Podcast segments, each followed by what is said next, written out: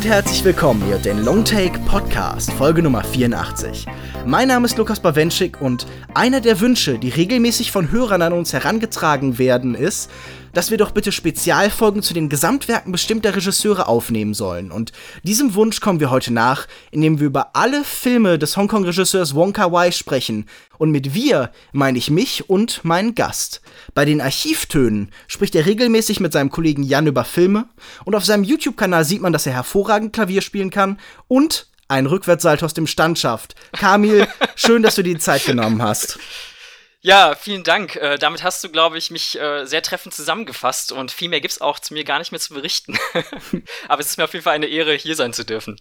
Wir haben jetzt auch gar kein so ganz genaues und klares Konzept, sondern wir haben uns überlegt, wir haben hier einen Regisseur, der regelmäßig improvisiert, der auch während den Dreharbeiten dann sagt, okay, macht mal diesen besonders komplexen Shot, damit ich noch ein bisschen am Drehbuch weiterschreiben kann. Und wir improvisieren also auch diese Folge. Also wir werden uns so vage chronologisch entlanghangeln, aber ich glaube, hier wird es dann auch viel Abschweifen geben und viele kleine Vignetten und Anekdoten und äh, spezifische Themenfelder, die wir bis jetzt noch nicht so geplant haben. Kommen wir doch zu Wong Kar Wai. Worum geht's in den Film von Wong Kar Wai? Und das erste, was mir einfallen würde, ist um Zigarettenrauch, der langsam zur Zimmerdecke oder in Richtung Himmel zieht, um einsame Menschen, die einander begegnen, Zeit miteinander verbringen und dann wieder auseinandergehen. Vielleicht geht es um die Unmöglichkeit von Liebe, ganz sicher aber um Sehnsucht und um Erinnerungen und um bittersüße Nostalgie. Kamil, wenn du in einem Satz sagen solltest, was Wong Kar Wais Filme für dich ausmacht, was wäre das? Ja, das ist gar nicht so einfach, weil ich glaube, jeder Satz hier fast schon fehl am Platz ist, denn ihn überhaupt in Worte zu greifen, finde ich äh, wahnsinnig schwierig. Ich glaube, am ehesten würde ich ihn als einen Menschen bezeichnen, der es wie kein anderer schafft, das Gefühl von Melancholie eben herzustellen, auf, auf Filmform eben zu bannen. Ein Gefühl eben der Sehnsucht, das du auch beschrieben hast. Und vor allem, ich weiß nicht, wie du es äh, handhabst mit Paarregisseuren, wenn du an sie denkst, da denkt man ja vielleicht so an bestimmte Bilder, an so bestimmtes Stillleben vielleicht auch. Und bei ihm, da sehe ich immer Bewegung, wenn ich an ihn zurückdenke. Etwas ganz Fließendes. Und das ist eben Wong Kar Wai für mich. Also das gilt mir absolut ähnlich so. Also wenn ich jetzt daran denke, welche Momente mir irgendwie so hervorstechen, dann geht es immer darum, dass sich entweder Menschen bewegen oder dass eben halt die Kamera durch diese Räume dann stürzt. Und die Momente der Stille und des, des, des Ruhigen, die haben dann eben eine andere Bewegung, wahrscheinlich so eine ganz starke innere Bewegung. Das ist dann so vielleicht der zweite Teil seiner Karriere. Und auch wenn wir jetzt hier irgendwie gesagt haben, dass so die Reihenfolge und die Struktur nicht ganz so wichtig ist bei Wong Kar Wai, würde ich sagen, es ist doch immer interessant, sich seine Biografie anzugucken. Wong Kar Wai wurde 1958 in Shanghai geboren. Im Alter von fünf Jahren zieht er dann mit seiner Mutter nach Hongkong. Der Rest der Familie muss aber leider zurückbleiben und sollte dann eigentlich nachkommen, nur dass genau dann Mao Zedongs Kulturrevolution stattfindet und plötzlich sind die Grenzen dicht. Hongkong ist äh, nicht komplett, aber weitestgehend isoliert. Er befindet sich also in einer gewaltigen Stadt, die für ihn verwirrend ist, deren Sprache er gar nicht so richtig spricht. Und das Fenster zur Welt wird dann in seiner Kindheit und in seiner Jugend das Kino. Fast jeden Tag holt seine Mutter ihn irgendwie von der Schule ab, nimmt ihn mit, um sich Filme anzuschauen. Das prägt ihn dann auch eben langfristig. Nach der Schule studiert er erst am Polytechnikum in Hongkong eben Grafikdesign und im zweiten Studienjahr belegt er dann einen Kurs zum Thema Fernsehproduktion.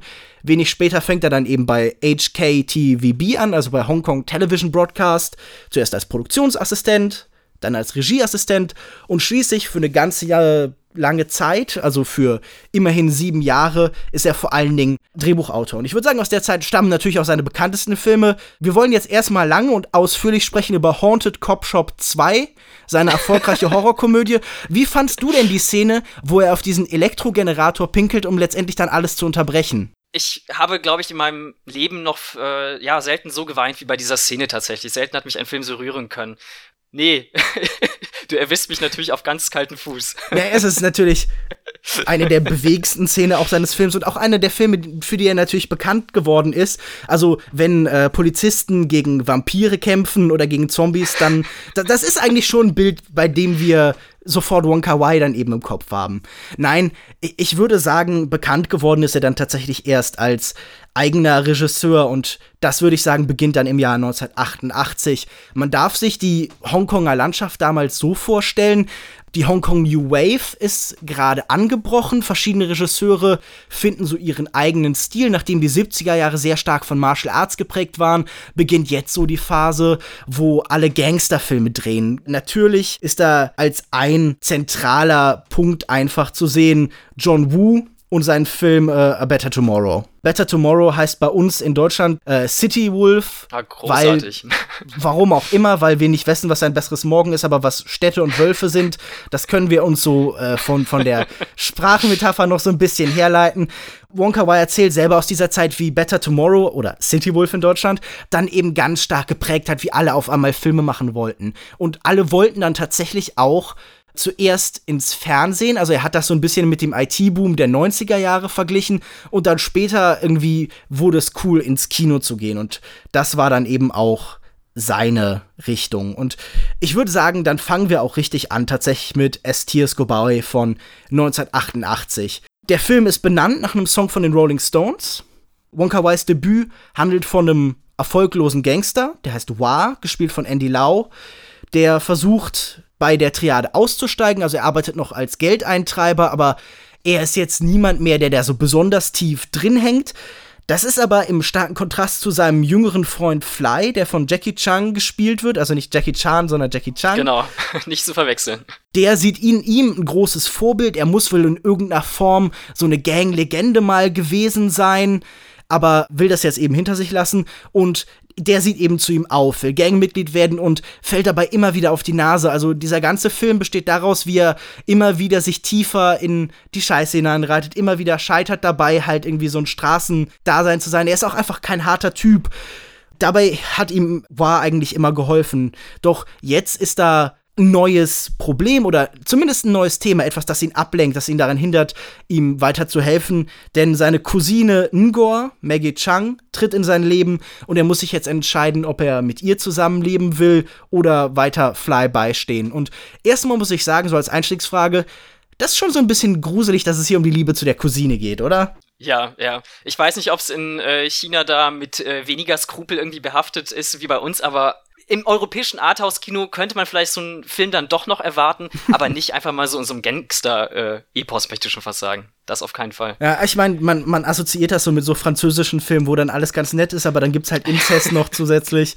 Nein, aber ich finde, As Tears Go By, also ich mag den Film tatsächlich ganz gern. Und ich finde interessant, wie er betrachtet wird. Denn es gibt so zwei Blickrichtungen auf ihn. Zum einen wird ganz oft gesagt, okay, es ist halt ein, ein Rip-Off von Mean Streets, also von Hexenkessel von Martin Scorsese von 1973, also irgendwie so, ein, so eine Kopie davon, der ganz viele starke Anlehnungen hat, auch in, in der Art, wie vor allen Dingen Kämpfe erzählt werden. Und als zweites gibt es so ein bisschen die Diskussion um diesen Film so, ist das denn schon einer, in dem man ganz deutlich sieht, was Wonka Wai für ein Filmemacher ist? Oder beginnt das erst tatsächlich mit seinem nächsten Film mit Days of Being Wild?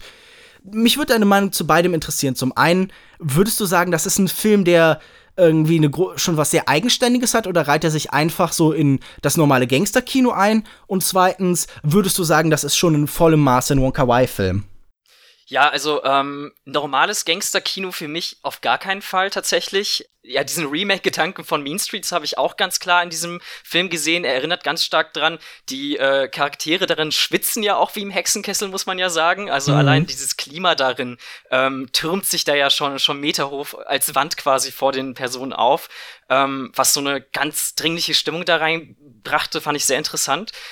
Tatsächlich äh, habe ich interessanterweise diesen Film in dieser gesamten Filmografie von Wong Kar Wai als allerletzten erst gesehen. Mhm. Da habe ich mir eben exakt auch diese Frage gestellt, kann ich vielleicht in ihm schon etwas erkennen, was, ähm, was ja eben hier so seine Stilmittel angeht, die sich eben durch die anderen Filme von ihm ziehen.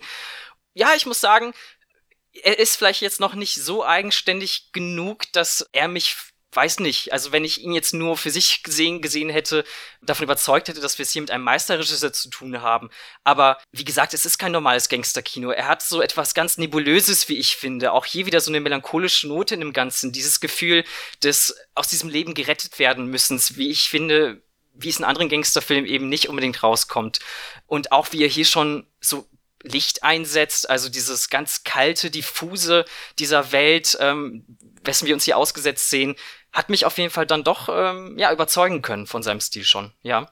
Ja, ich finde auch, ich finde, man sieht zum einen ganz viele so Shots, die man in seiner späteren Karriere ganz oft sieht. Also ich muss natürlich denken an diese ganzen Neonschilder, die hier abgefahren mhm. werden. Das ist natürlich auch so ein Hongkong-Gangsterfilm-Standard es gibt so, so kleine Teile, wo dann die Figuren dagegen so ganz klein wirken und dann über ihnen sind so riesig diese Neonlichter-Sachen. Und das sind Einstellungen, die man in seinen späteren Filmen ganz oft hat.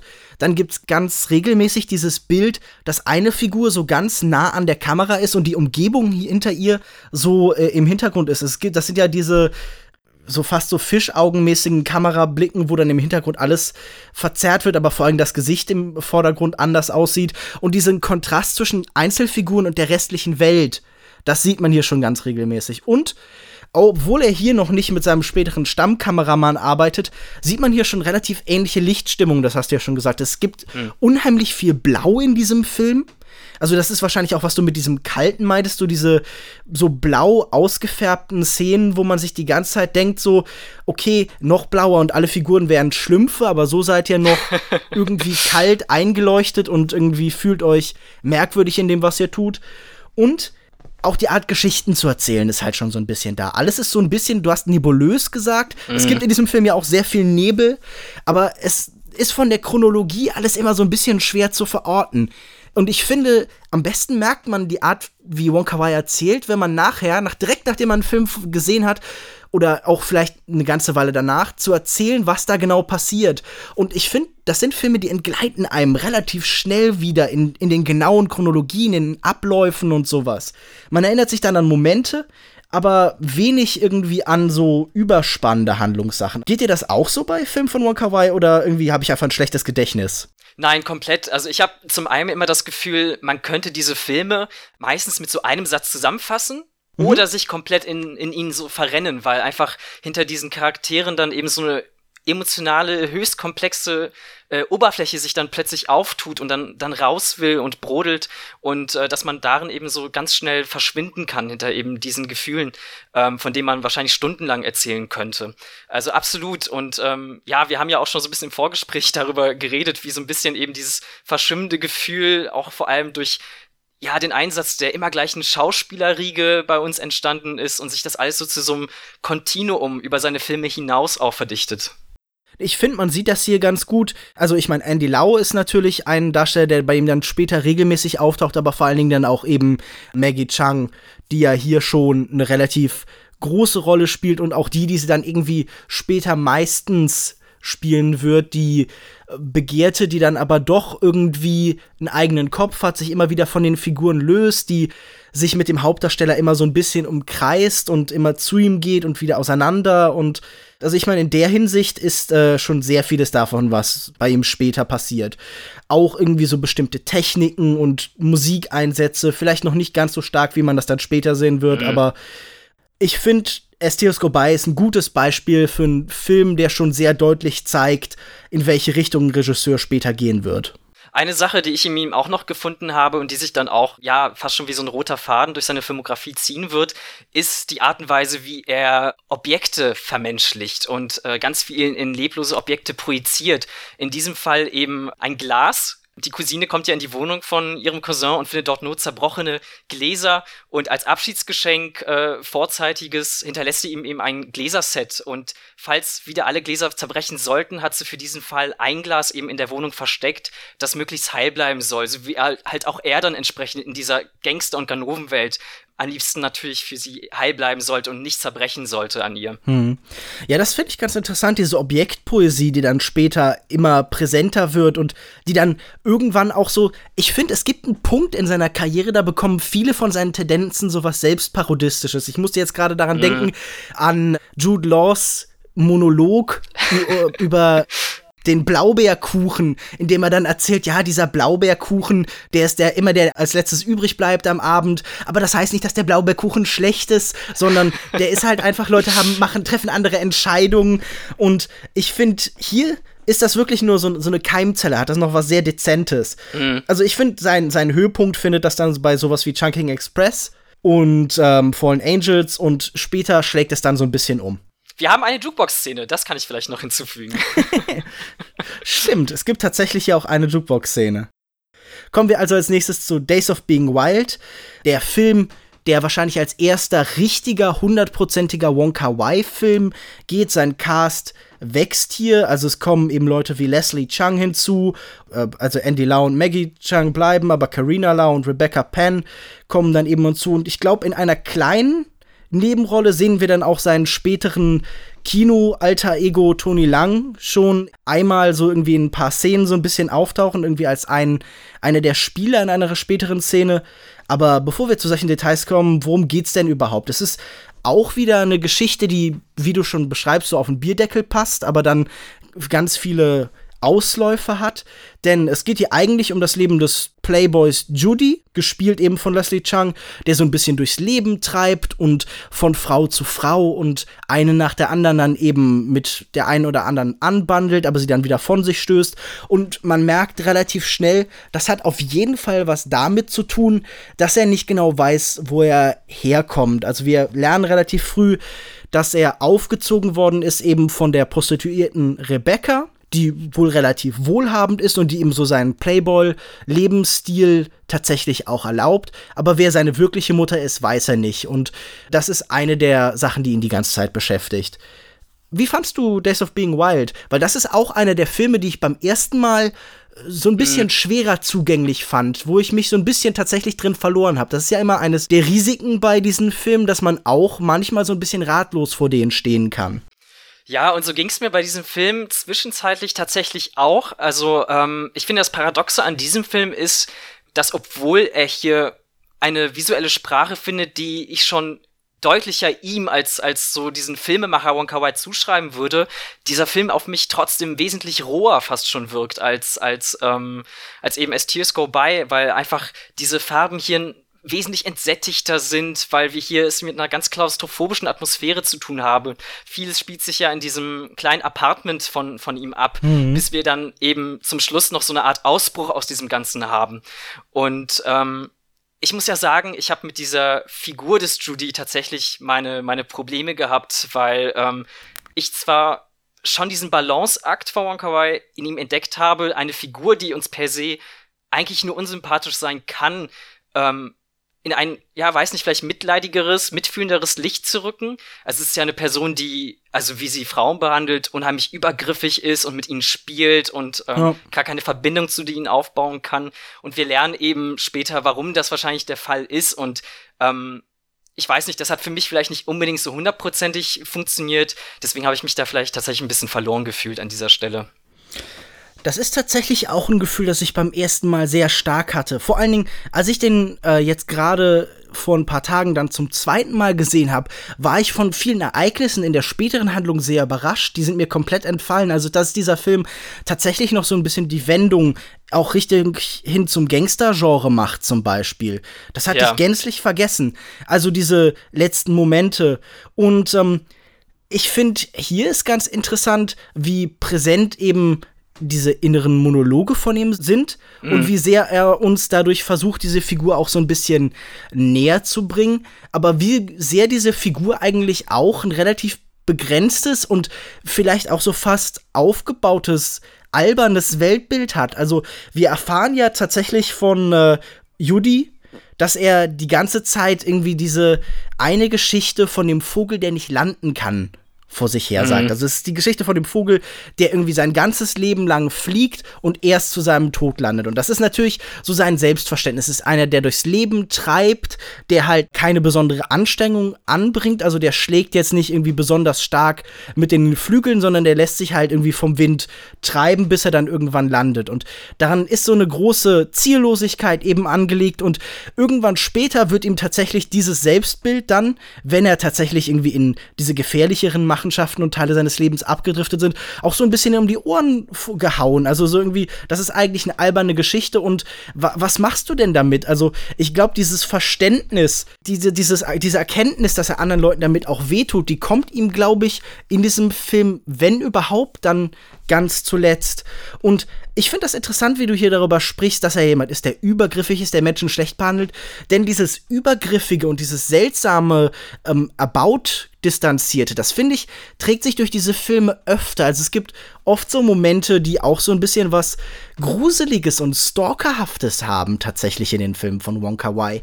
Also wenn dann zum Beispiel schlafende Menschen geküsst werden, wenn schlafende Menschen berührt werden und so. Also das ist ja ein Thema, das sich durch diese Filme immer wieder zieht und ich verstehe, wie die gemeint sind. Nämlich das sind Momente von so einer großen Intimität, von einem großen Vertrauen und von so einer Zärtlichkeit, also diesen Menschen, dem, der einem was bedeutet, in der, in der Stille zu begegnen, indem er einem irgendwie nicht antworten kann, aber indem man eben wie trotzdem, auch wenn er es nicht mitbekommt, seine Liebe dem anderen eben übergeben kann. Das ist nicht die Art von, äh, von Übergriffigkeit, die wir hier sehen, sondern das ist eine, die zum einen an manchen Stellen ist es tatsächlich eine irgendwie interessante, flirtende und poetische. Also ich meine, ganz bekannt mhm. ist ja tatsächlich diese erste Szene, in dem er zu äh, unserer Sängerin und Barfrau Lisen, also die Maggie Changs Charakter kommt und die irgendwie sagt, okay, verbring eine einzige Minute mit mir und diese Minute wird dir immer in Erinnerung bleiben. Also es ist ja ohnehin eins der großen Themen von Wonka Wai, dass es ganz stark um Zeit und Zeitpunkte und Momente und um das Vergehen irgendwie von Zeit tatsächlich auch geht.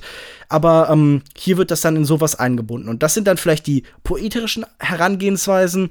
Und dann gibt es halt auch eben diese ganz schlimmen Szenen, wenn er diese Menschen von sich stößt, wenn er sie miserabel behandelt und wenn sich dann eben auch offenbart, dass diese Poesie, diese Schönheit nur eine Fassade war. Und ich glaube, das ist tatsächlich eine ganz wichtige Erkenntnis für Wonka Wai, dass das nicht nur schöne Filme sind, dass diese, sondern dass diese Poesie auch immer was Trügerisches tragen kann. Und das gilt eben auch, das schlägt sich dann auch in den Figuren nieder. Absolut. Ich meine, wir blicken ja eben auch in diese menschlichen Abgründe, diese Gefühle, die da aus ihnen ja teilweise dann auch rausbrechen und diese ja höchst irrationalen Entscheidungen, die sie auch dann teilweise treffen, die ähm, weiß nicht, die sind für uns in dem Moment höchstens nur dann so glatt und sauber, wenn wir so von außen da drauf blicken. Aber für, für die Figuren, da, also da, da tobt ja ein Sturm in denen. Das meinte ich ja auch mit diesen höchst hochkomplexen Emotionen, die sie dann, äh, mit denen sie sich ständig umgeben und dass das nicht immer schön ist. Ich glaube, das ist nur menschlich und ich, ähm, ich finde, das bewahrt teilweise aber auch die Filme davor, beispielsweise, wenn wir dann nachher auch auf Chunking Express gehen, so eine Figur wie, wie Fei Wong, die ja sowas schon ich weiß nicht, diese, diesen Status von diesem äh, Manic Pixie Dream Girl hat, dann doch mal noch so eine andere Kontur zu geben und ähm, sie ein bisschen vor dieser ja Karikatur einer Figur zu bewahren letztendlich dann doch. Also irgendwie reichert es die Figuren schon an, aber ähm, so ein bisschen abstoßendes oder vielleicht so mitleidiges Abstoßen fühlt man dann dann teilweise eben doch. Ja, es sind ja auch oft, also komplizierte Figuren sicherlich, aber es sind auch so ein bisschen Verliererfiguren, bei denen man nicht so richtig mhm. weiß, was sie tun sollen, wo sie hinwollen, die irgendwie, also ich meine, man sieht es wahrscheinlich hier bei Jadi so am stärksten. Das ist jemand, der überhaupt keine, keine wirklichen Plan hat, sondern der halt so komplett sich treiben lässt und der halt auch, da, da sind gar keine Ambitionen. Das, was er tut, das ist dann auch noch irgendwie destruktiv. Das führt am Ende zu, zu einem gewissen Schaden. Ja, ähm, ich weiß nicht, ob es wirklich für diese Figur dann tatsächlich für Wonka Wai daher rührt. Und das ist ja auch eben, wie wir schon an der Biografie erkennen konnten, dass er eben seine Wurzeln da nicht kennt und dieses Hadern mit seiner Identität und woher er eigentlich stammt, ähm, dass das eben so diese Psychologi Psychologisierung der Figur dann beinhaltet. Und wir haben ja hier auch noch eine weitere Figur, die ähm, in Form eines Polizisten, der ja hier auch irgendwann einfach nur ausbrechen möchte aus seinem Alltag und ähm, sich dann plötzlich als Matrose einschreibt, um dem Ganzen zu entfliehen. Also damit spielt er ja auch immer wieder mit diesem Ausbruchsgedanken aus dem ganzen Gefüge. Da musste ich tatsächlich so ein bisschen an Inside Loon Davis denken, wo ja das zur See gehen auch irgendwie die eine Option ist, aus dem Ganzen herauszubrechen. Lass uns kurz noch über die anderen Figuren in diesem Film reden. Du hast jetzt schon den äh, Polizisten angesprochen, gespielt von Andy Lau, der auch so eine ja, so, so eine Halbromanze eben mit einer der Figuren dann eben entwickelt, die aber dann auch natürlich zu nichts führt, sondern man unterstützt sich da so ein bisschen. Er gibt, glaube ich, äh, ist es mit Maggie Chunks Charakter? Ja, richtig? Genau, richtig, ja. Und er leiht ihr einmal Geld für ein Taxi und sie begegnen sich öfter und sie spricht mit ihm, aber es bleibt halt immer diese Distanz und es ist einer dieser vielen Begegnungen, die nie zu einer Beziehung wird, die nie mehr wird als so ein, so ein Sehnsüchteln halt und so ein einander umkreisen. Ich muss aber sagen, dass das so von den vielen, die es in Wonka Wise Karriere gibt, so einer der weniger interessanten für mich war. Also da war nicht besonders viel, was ich in ihrem Austausch irgendwie erkennen konnte. Aber ich finde es ganz schön, dass man schon diese Straßengespräche hier hat, die man dann auch später ganz intensiv natürlich irgendwie in Chunking Express hat, aber die man zum Beispiel dann auch in so einem Film wie In the Mood for Love sieht, wo man sich immer wieder eben auf diesem Ort Straße begegnet, als wäre das eine Kulisse.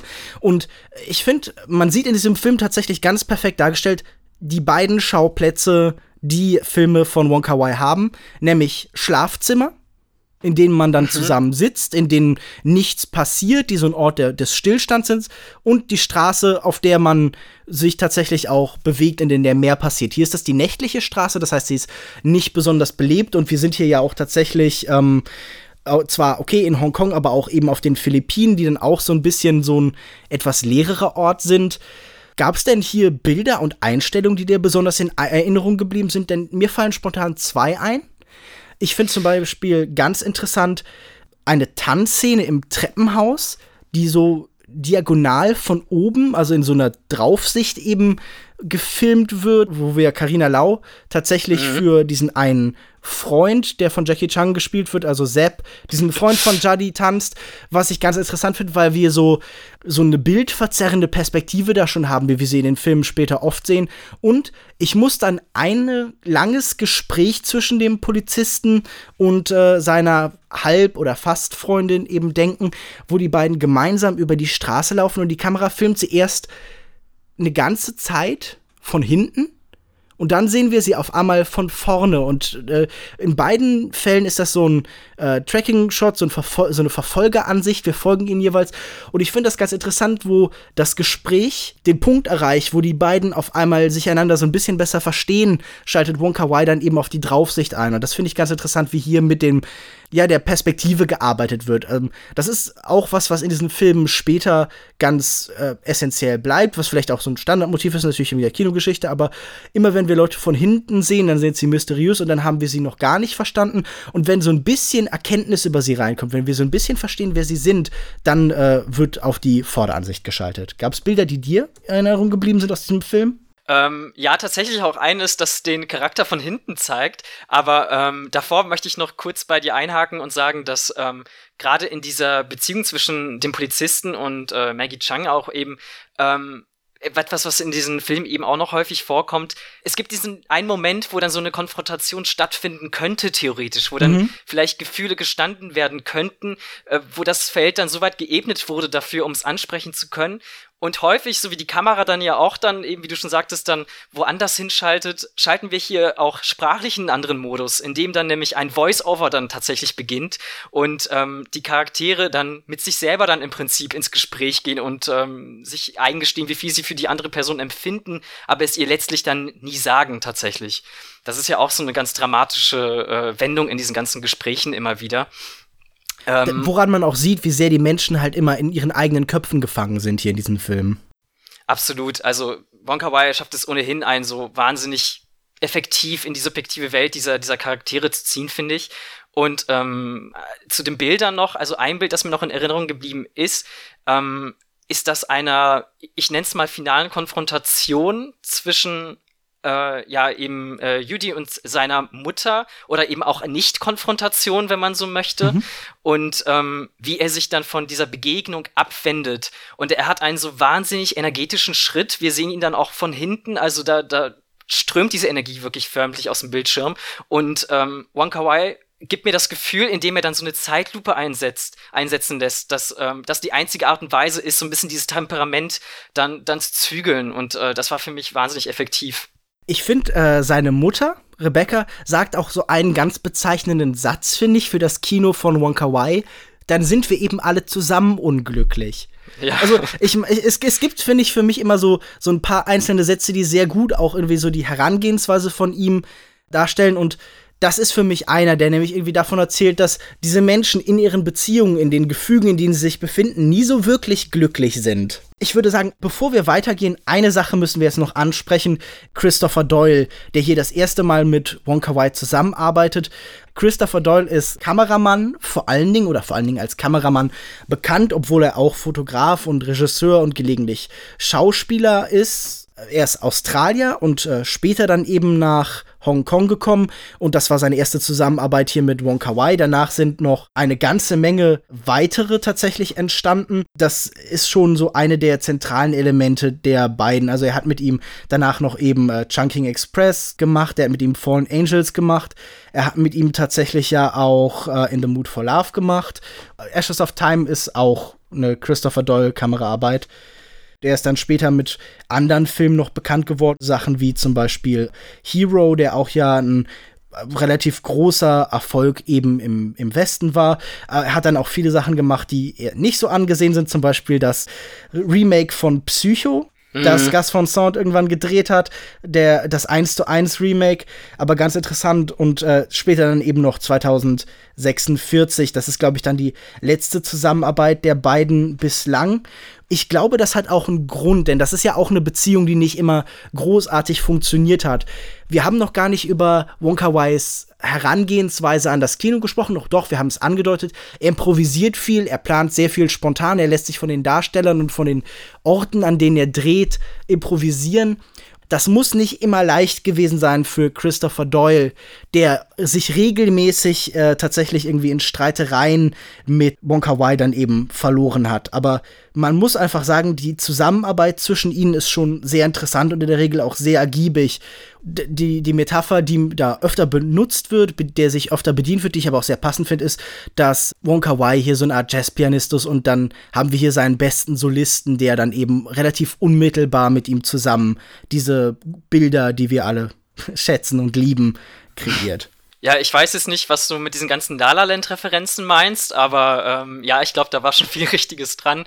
Ähm, er wird ja auch häufig so als der Rockstar unter den Kameramännern bezeichnet und äh, als jemand, der eben ja, sich auch nicht so einem festen Regelwerk irgendwie unterwirft und damit passt er natürlich hervorragend äh, zu, zu so einem Regisseur wie Wonka Wai, der eben auch nicht unbedingt immer mit einem festen Konzept da lang geht, sondern sich eben von den Charakteren und von den Locations eben dann diktieren lässt, was zu tun ist. Also die passen schon wirklich gut zusammen, ja. ja ich meine, er hat ja auch sein Apartment äh, überschwemmen lassen in Chunking Express. Sachen, über die man sich dann äh, sehr freut als Kameramann. ja, vor allen Dingen aber muss das halt irgendwie immer nicht ganz glücklich gewesen sein, so menschlich zwischen den beiden, aber die Ergebnisse sind dann sehr ergiebig. Aber ich finde interessant, diese Parallele, die du da sofort zu La La Land aufmachst.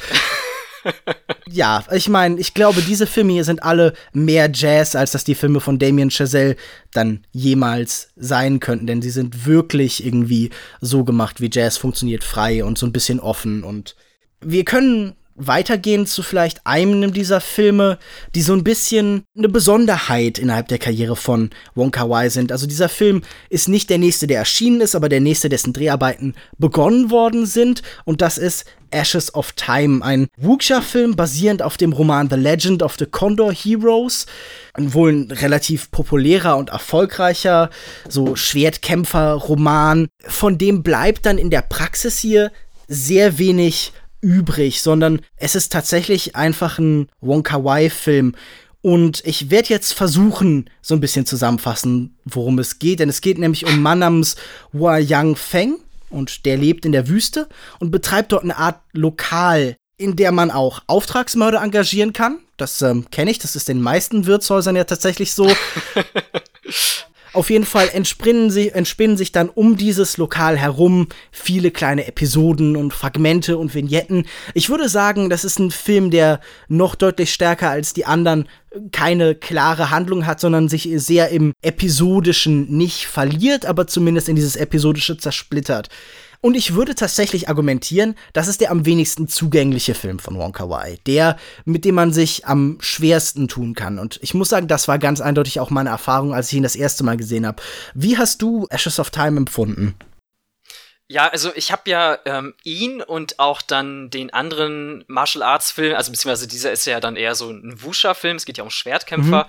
ähm, habe ich immer so als diesen großen Dorn in der Filmografie empfunden, an dem man sich so so sticht und den man so skeptisch beäugt, weil man, also ich kannte mir einfach nicht vorstellen, wie halt derselbe Regisseur, der halt diese diese sehr sensiblen Liebesdramen für mich mal gemacht hatte, dann auch zu solchen Filmen übergehen konnte.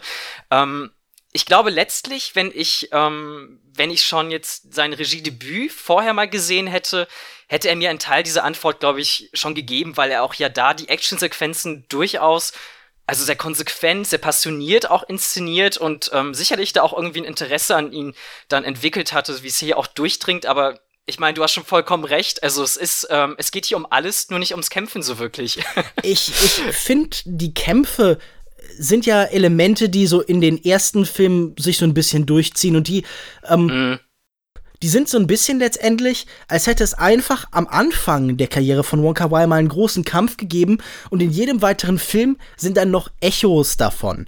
Also ich finde schon die Kämpfe, die wir in S-Tiers vorbei sind, die Schießereien, die dann oft in diesem Step-Printing-Moment irgendwie inszeniert werden, die sehr chaotisch und unübersichtlich sind, fühlen sich nicht an wie Schießereien, bei denen irgendwie die, die Kohärenz besonders wichtig ist oder bei der wir irgendwie uns an der Action erfreuen sollen, sondern das sind irgendwie so Momente, die relativ schnell hinter sich gelassen werden. Und mit jedem weiteren Film rücken die dann weiter in den Hintergrund. Also ich finde gerade in Chunking Express, wo es ja auch noch so Action-Szenen quasi gibt, Verfolgungsjagden, Leute werden erschossen, oder eben in Fallen Angels, wo ja tatsächlich ein Auftragskiller auch vorkommt, sind diese Gefechte nur noch so Schatten davon. Und hier finde ich das besonders interessant, weil die sind ja auch wirklich, die sind in interessanter Farbgebung gestaltet, das ist alles so ein bisschen verblasst und verblichen.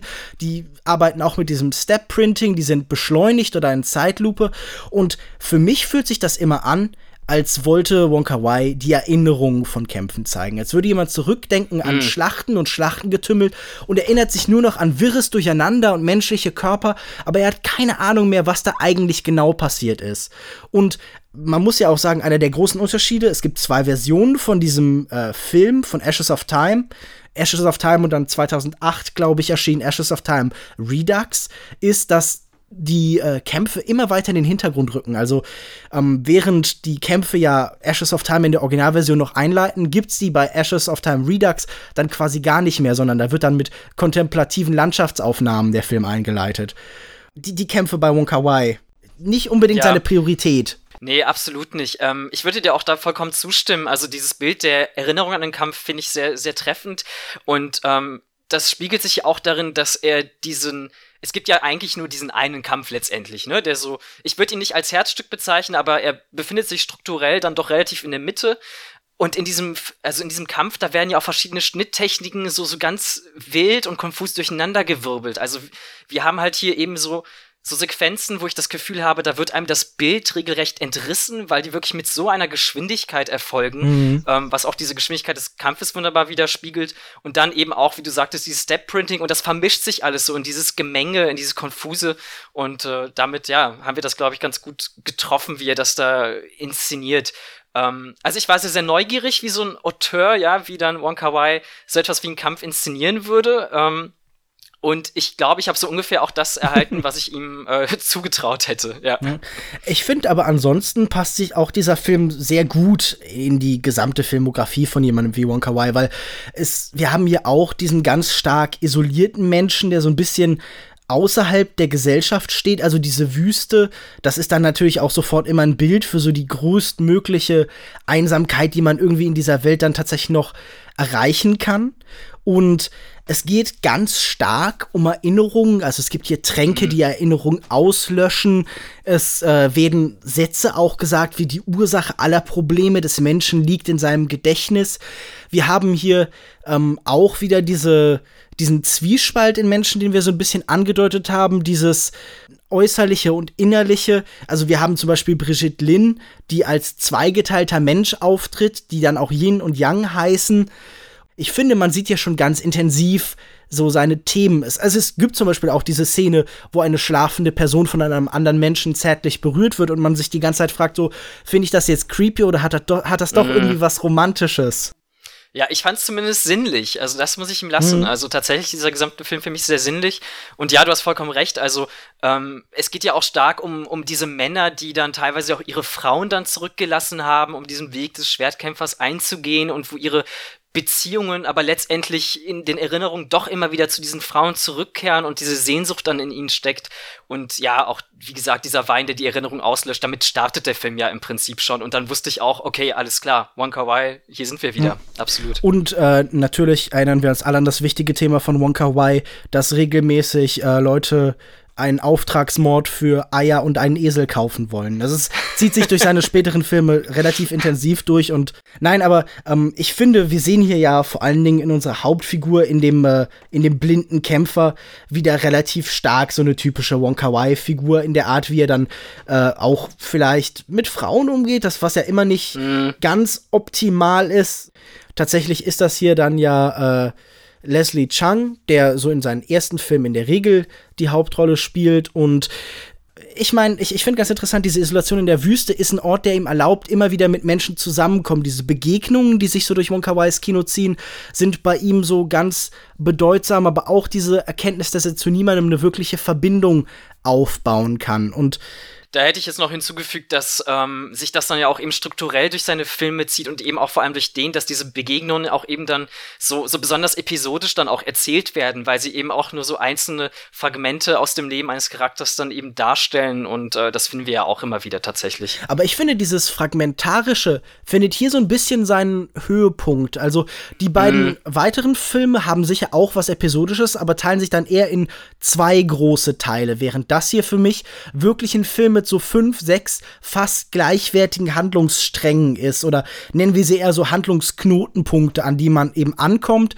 und dann verbringt man da ein bisschen Zeit und dann geht man zum nächsten Handlungspunkt. Also es ist wirklich so eine Aneinanderreihung von Menschen kommen zu ihm, wollen irgendwas, es passieren Dinge und Gespräche und dann geht man wieder. Ich denke, stilistischen Film, an den ich so ein bisschen denken musste, war tatsächlich The Assassin von Ho Xiao Shen.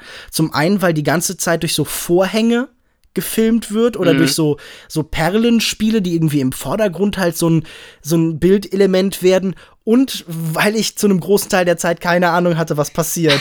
Das, das sind die zwei Sachen, die ich parallel sagen würde zu Hoshashian. Absolut. Und in die Assassin wird ja auch nur ganz wenig gekämpft. Mhm. Also auch da äh, geht es ja relativ wenig um das eigentliche Kämpfen, obwohl viel darüber geredet wird, aber explizit wird es halt dann eben nicht sonderlich gezeigt. Ja. Mir ging es tatsächlich sehr, sehr ähnlich. Ja. Das ist auch ein Film, der nicht besonders gut angekommen ist bei der Veröffentlichung. Also der mhm. war, äh, hat sehr lange Drehzeit gehabt, tatsächlich weit über zwei Jahre und äh, also man muss sich das so vorstellen, dieser Film hat so lange gedauert, dass Wonka Wai in der Zwischenzeit, in der Pause, in der Dreharbeit andere Filme gedreht hat. Und während dieser Zeit wurde noch eine Parodie namens The Eagle Shooting Heroes auf denselben Film gedreht, der mehr eingespielt hat. Und mit dem, ja mit dem man den ganzen Film dann so ein bisschen gegenfinanzieren konnte. Das ist so ein bisschen, ja, also so, so, so ein Slapstick-Ding. Und zwar komplett mit demselben Cast. Also das muss man dann halt auch noch sich in Erinnerung halten, dass man die Leute mhm. da zwischendurch dann auch zweckentfremden konnte. Und das war dann auch ähm, einer dieser Filme, der dafür gesorgt hat, dass Wonka Wai in seiner späteren Karriere immer sehr stark um ähm, ja, so einen eigenen Zugang und eine eigene Möglichkeit, seine Filme inszen zu inszenieren, bedacht war. Das war ja zuletzt bei uh, The Days of Being Wild dann nicht so, der auch kein großer finanzieller Erfolg war, aber dann über die Zeit halt so ein Festivalerfolg wurde und der irgendwie bei der Kritik und international gut ankam, aber halt für das Studio ein relativ großes Desaster war und Ashes of Time und Chunking Express und so sind dann die ersten Filme, die Wonka Wai mit seinem eigenen Studio Jet Tone, was man äh, was ich aus einem Audiokommentar zu Chungking Express gelernt habe, ungefähr so ausspricht wie Zedong, also das von Mao Zedong, der dann sich will, mhm. als Figur in seiner Biografie weiter erhalten bleibt. Kommen wir doch tatsächlich zu einem der Filme, wegen dem die Leute tatsächlich hier zuhören. Einen der Filme von Wonka Wai, der den Menschen auch so besonders viel bedeutet. Also ich muss sagen, ich mag auch Ashes of Time mit jedem Mal sehen mehr. Ich habe ihn jetzt äh, zum dritten Mal gesehen und beim ersten Mal habe ich damit wenig anfangen konnte. Und ich merke jetzt mit jedem Mal mehr, wie sich mir dieser Film öffnet und so ein bisschen erschließt und noch zehnmal und dann verstehe ich und mag ich diesen Film wahrscheinlich auch. Aber nein, ich glaube, ich mag ihn vor allem auch deshalb zu einem gewissen Grad, weil ich nicht so richtig verstehe, was er von mir will, wo er, wo er hin will, weil er so einzigartig steht in dieser Karriere. Wonka Wai hat selber einmal gesagt, dass ähm, er das Gefühl hat, dass nur weil man sich in einem anderen Genre bewegt, ähm, das noch nicht heißt, dass man plötzlich zu einer ganz anderen Person wird. Also ich glaube, er hat einmal diesen Vergleich gewählt, dass ähm, das sich austoben in verschiedenen Genre-Konventionen so etwas wie das Anlegen einer neuen Uniform ist, wo es dann halt bestimmte Spielregeln gibt, einen bestimmten Kodex gibt, an dem man sich dann auch wahrscheinlich hält aber ähm, dass die Person essentiell die gleiche bleibt darin. Und äh, das finden wir doch hier komplett wieder, oder? Ja, also ich würde jetzt sagen, ich sehe hier nicht viele Regeln des Genres, an die sich Wong Kar Wai hält. ähm, also die Parallelen zu anderen Wuxia-Filmen sind dann doch sehr eingeschränkt. Aber im Großen und Ganzen mm. kann ich verstehen, woher das kommt. Aber wenn wir schon von Uniformen sprechen. Dann kommen wir doch auch gleich mhm. zu den Polizisten aus Chunking Express. Wie schon gesagt, während den Dreharbeiten von Ashes of Time, die unheimlich frustrierend und ermüdend war, wollte dann Wonka Wai einen kleinen, schnellen und rauen Film machen in den Straßen seiner Stadt, in der Gegend, wo er aufgewachsen ist. Und daraus ist dann eben Chunking Express geworden. Der Titel setzt sich zusammen aus zwei Teilen. Zum einen aus der Chunking Maison, so ein großer Gebäudeblock in Hongkong, in dem äh, ganz viel verschiedene kleine Läden und Bereiche sind, relativ viele Nicht-Chinesen. Ähm, und es ist so ein Ort der Globalisierung, so ein Ort, wo alles zusammenfließt, wo unheimlich viel Chaos und Moloch ist, aber darin auch irgendwie, wie man bei Wonka Wai sieht, so eine ganz eigene Schönheit sind und eben dann auf der anderen Seite äh, der Express-Imbiss, der irgendwie auch in der Handlung einen relativ großen äh, Punkt ist. Der heißt, glaube ich, Midnight Express, richtig? Nee. Genau, richtig. Genau, genau. Ja, doch, richtig. Und ähm, äh, die Geschichte von Chunking Express ist tatsächlich zweigeteilt. In der einen großen Episode sehen wir Takeshi Kaneshiro als einen Polizisten, Polizist 223. Wir erfahren auch seinen Namen. Heiji Wu und äh, er hat sich gerade von seiner Freundin getrennt und versucht irgendwie mit diesem Verlust klarzukommen. Seine Episode läuft eben zusammen mit der Geschichte von Brigitte Lin. Die heißt hier in diesem Film nur die Frau mit der blonden Perücke. Ihr Name wird nie genannt. Und äh, sie arbeitet wohl irgendwie im äh, Kriminalitätsbereich. Also sie ist kriminell und sie schmuggelt Drogen und äh, tut das mit einer Gruppe von Indern. Doch dieser ganze Deal geht schief.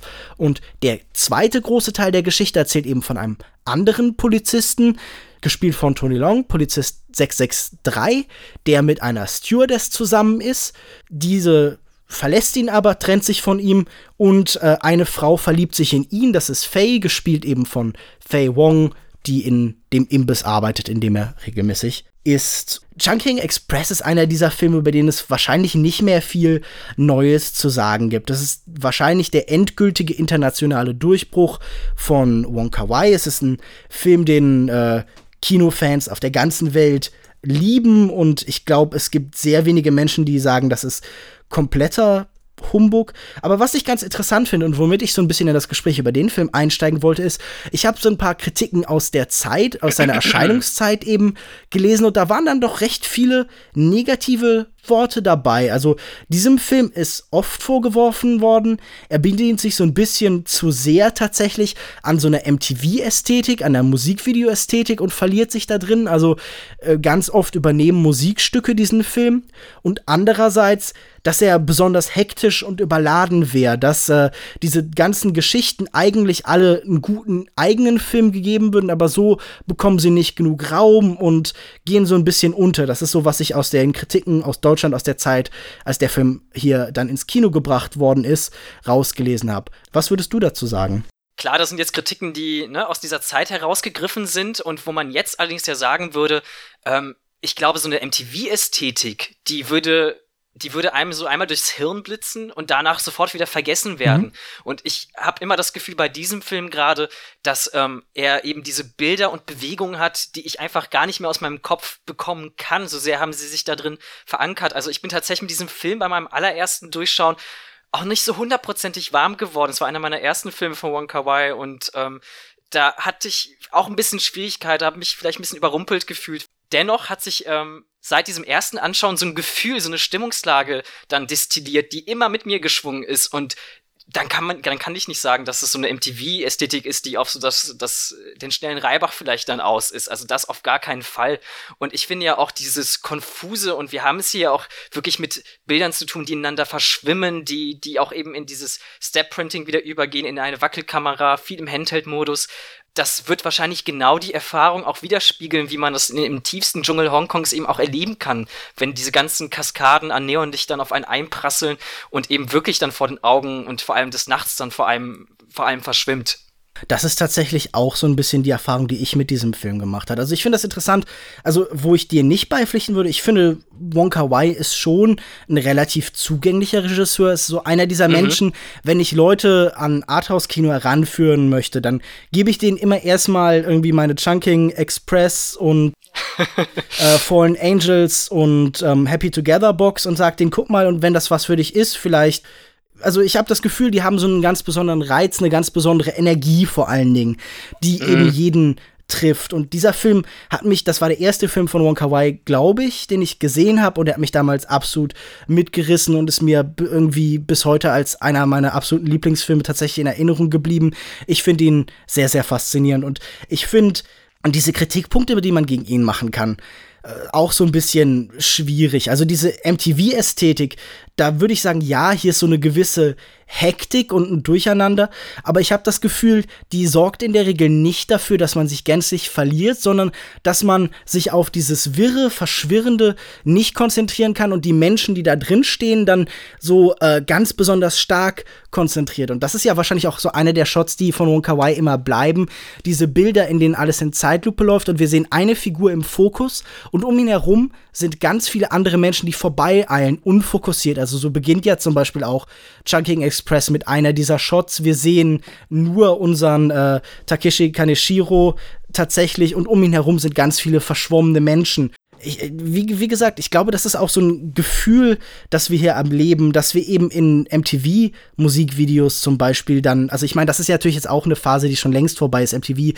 gibt's mhm. nicht mehr in der Form, der Sender ist gestorben. Das Musikvideo hat irgendwie seine neue Heimat halt im Internet gefunden, auf YouTube vor allen Dingen. Ich glaube aber, was vor allen Dingen unterscheidend ist, ist, dass ein MTV-Musikvideo vor allen Dingen eine Empfindung einfängt. Also ein Lied ist im besonderen Maße fröhlich oder es ist so eine Ballade, die halt berührt und so. Und das Musikvideo bebildert das dann eben. Sicher auch mit ähm, so technischen Experimenten, wie sie Wonka Wai einsetzt. Aber diese ganzen Musikmontagen, die immer wieder aus diesem Film herausbrechen, sind dann eben Sachen, die für mich immer so eine ganz zwiespältige Stimmung dann auch tatsächlich sind. Also ich glaube, dieses Zwiespältige ist ja sowieso für mich ein wichtiges Element bei Wong Kar Wai. Wir sehen hier, diese Figuren sind alle permanent in Spiegeln, sie zerfließen, sie heißen Yin und Yang. Auch diese eigentlich so enthusiastischen, energetischen Szenen sind immer so seltsam gemischt. Also wenn man dann zum Beispiel so eine Szene sieht, wie hier die Szene zwischen der Stewardess und unserem Polizisten 663, wo ähm, What a Difference a Day Makes gespielt mhm. wird. Das ist zum einen eine Szene, die diese ganze Beziehung in einem Moment erfasst. What a Difference a Day Makes. Am nächsten Tag ist diese Person dann eben nicht mehr für ihn zur Verfügung. Sie ist weg. Die, die Kamera verfolgt dann eben diesen, diesen kleinen Spielzeugflieger und so. Und das ist zum einen eine sehr liebevolle und sicherlich auch, wie du schon gesagt hast, sinnliche und erotische Szene und so. Aber andererseits ist da auch eben so eine ganz große Melancholie drin. Irgendwie, man merkt schon in diesem Moment die Beziehung, da ist nicht viel mehr als eben dieses Beisammensein in dem kleinen Raum und so, eine, so ein erotischer Überschwang. Und das kann eben auch unheimlich schnell verloren gehen. Und ich glaube, diese Gleichzeitigkeit ist eben das, was in so einer MTV-Ästhetik in der Regel nicht zum Ausdruck kommt. Ja, absolut. Und ich finde auch das Interessante ja, ähm, dass gerade diese Szene ähm, sehr stark aus seiner Kindheit irgendwie inspiriert mhm. schien, wo in der Werbung vor allem eben dieses Lied auch im Zusammenhang mit einer dieser, dieser Airlines dann, dann geschaltet wurde. Und auf mich macht das irgendwie so einen ganz faszinierenden Eindruck, wenn jemand so, so einen kommerziellen Gedanken irgendwo mal aufgreift und dann zu etwas so Persönlichen werden lässt, wo dann wieder, wiederum Millionen andere Menschen dann, dann Sachen drin finden und reininterpretieren und auch etwas für sich Persönliches draus basteln. Also dieser, dieser Kreislauf irgendwie, der, den finde ich ganz bewundernswert. Ich finde, so arbeitet ja tatsächlich Wong Kar Wai immer mit Popmusik. Er nimmt was, was Teil der Massenkultur ist und münzt das dann auf einen einzigen Moment. Und so erfahren ja die meisten von uns Massenkultur. Lieder sind was, die hören Tausende, Millionen von Menschen, aber wir assoziieren die mit einem bestimmten Moment, einem Sommer, einer Begegnung, einem bestimmten Ereignis. Und ich finde, das ist in seinen Filmen immer sehr, sehr gut dargestellt. Also ich finde nicht, dass das immer großartige Musik ist, aber es ist Musik, die eigentlich immer großartig da reinpasst, selbst wenn das dann irgendwie, keine Ahnung, der komische Jodelpop von den Cranberries ist oder so. Genau, ja, es ist immer so dieses, es steht immer in Verbindung mit diesem Hinterherhecheln eines ja, bestimmten verloren gegangenen Momentes, eines vor allem glücklichen Momentes, der eben, der unwiederbringlich dann ist. Und ja, das assoziiert man immer damit. Und gerade in diesem Film natürlich ähm, ein weiteres Musikstück, das immer wieder erwähnt wird und immer wieder in Wiederholungen und Repetitionen dann auf uns einprasselt, ist natürlich California Dreaming von äh, The Mamas and Papas, ähm, das hier von Fei Wong dann gehört wird, immer besonders laut auch gehört das wird. Das finde ich eine ganz großartige erste Szene zwischen diesen beiden. Dieses Lied ja. überschallt alles, was in diesem Gespräch möglich wird. Es verhindert die Kommunikation. Und das ist wahrscheinlich auch, wenn du sagst, das sind Erinnerungen und Süße, dann geht es hier natürlich um Nostalgie. Und ich finde so faszinierend, wie Faye Wongs Charakter nicht irgendwie nur von der Nostalgie erfasst ist, sondern für eine Nostalgie für einen Ort und eine Zeit, die sie nie gesehen hat, die ihr nur von anderen mhm. herangetragen wird. Und die ist so präsent und laut in ihrem Leben, dass sie alles andere überschallt, auch den Kontakt zu anderen Menschen.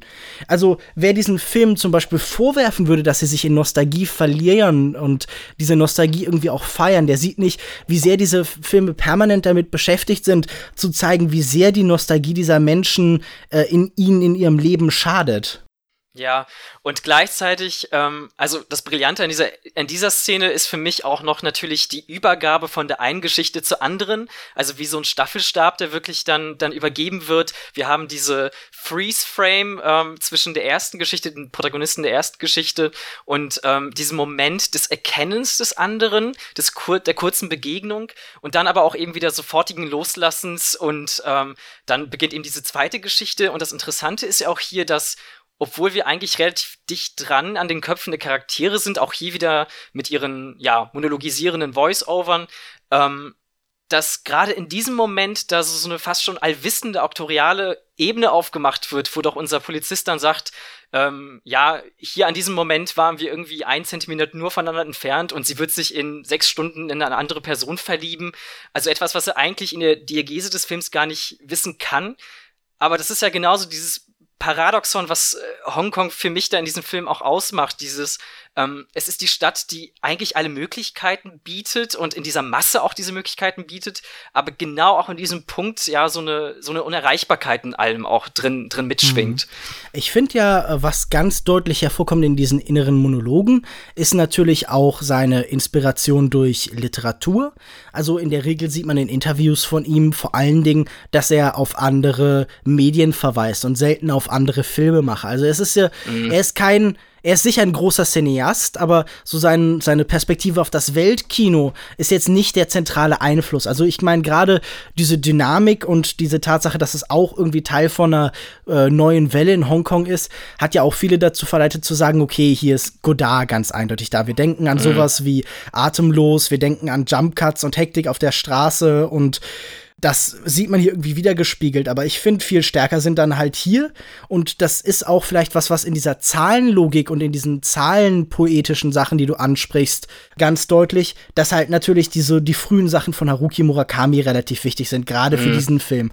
Also ich, mir fallen spontan zwei Sachen ein. Gefährliche Geliebte fängt an mit so einem mit so einer Aufzählung von äh, am so und so vielten wurde ich so und so alt und da wurden die Zahlen so ganz präsent, das ist wichtig und äh, die Kurzgeschichte der Tag, an dem ich das hundertprozentige Mädchen traf. Ich glaube, das ist eine, auf die er auch ganz, auf die Wonka Wai auch auch selber verweist, aber die Art äh, wie bestimmte numerologische Details in die Welt eingeflogen werden, ist eben ganz stark dieses Literarische von Wonka Wai. Genau, und in diesem Film sind es ja die, die Ananasdosen, die ähm, unser erster Polizist nach ihrem Verfallsdatum kauft. Er hat ja, glaube ich, die ähm, Trennung mit seiner Freundin irgendwie am 1. April 1994 dann erlebt und schwört sich, dass er erst am 1. Mai dann komplett von ihr versucht dann loszukommen und loszulassen und in dieser Zeit kaufte dann eben äh, Ananasdosen, die an diesem 1. Mai dann ablaufen, so wie eben auch die Liebe dann plötzlich so ihr Ablaufdatum dann, dann erhält.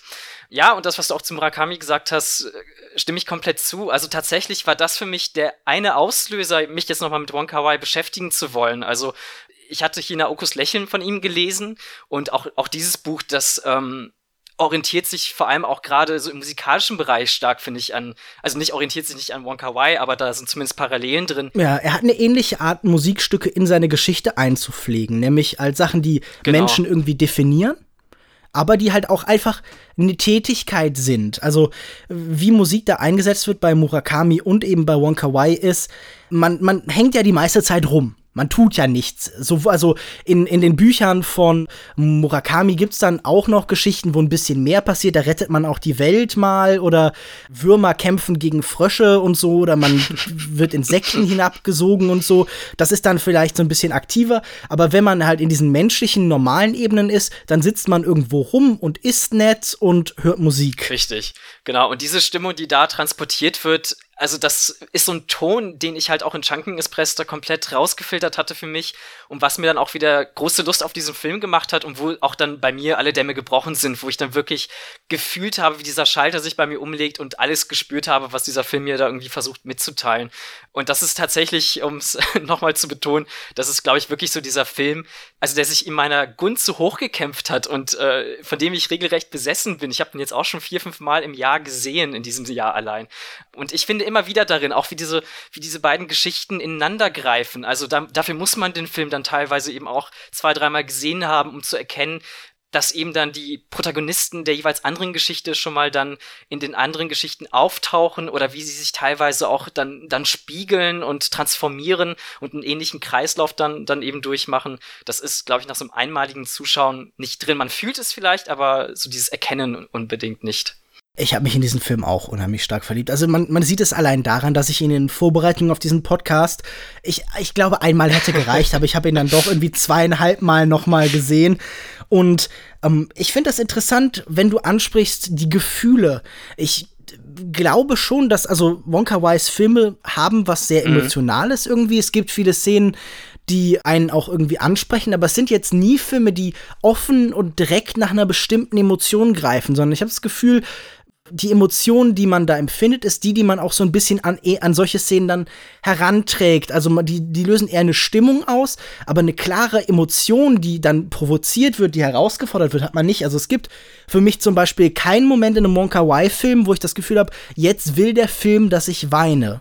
Jetzt will der Film, dass ich mich irgendwie überwältigt fühle von dem, was passiert. Ja, absolut. Geht mir, geht mir ähnlich. Und da kann man natürlich drüber diskutieren, ob nicht vielleicht gerade dann so eine Stimmung, die dann die man dann mitträgt und die, die aber trotzdem auch nach dem Film noch einfach in einem weiterschwingt, ob das nicht vielleicht sogar die, das Intensivere an so einem Film dann ist, als wenn man halt einmal dann diese Katharsis vielleicht dann durchlebt hat und einmal losgelassen hatte und der Film das so von einem einfordert.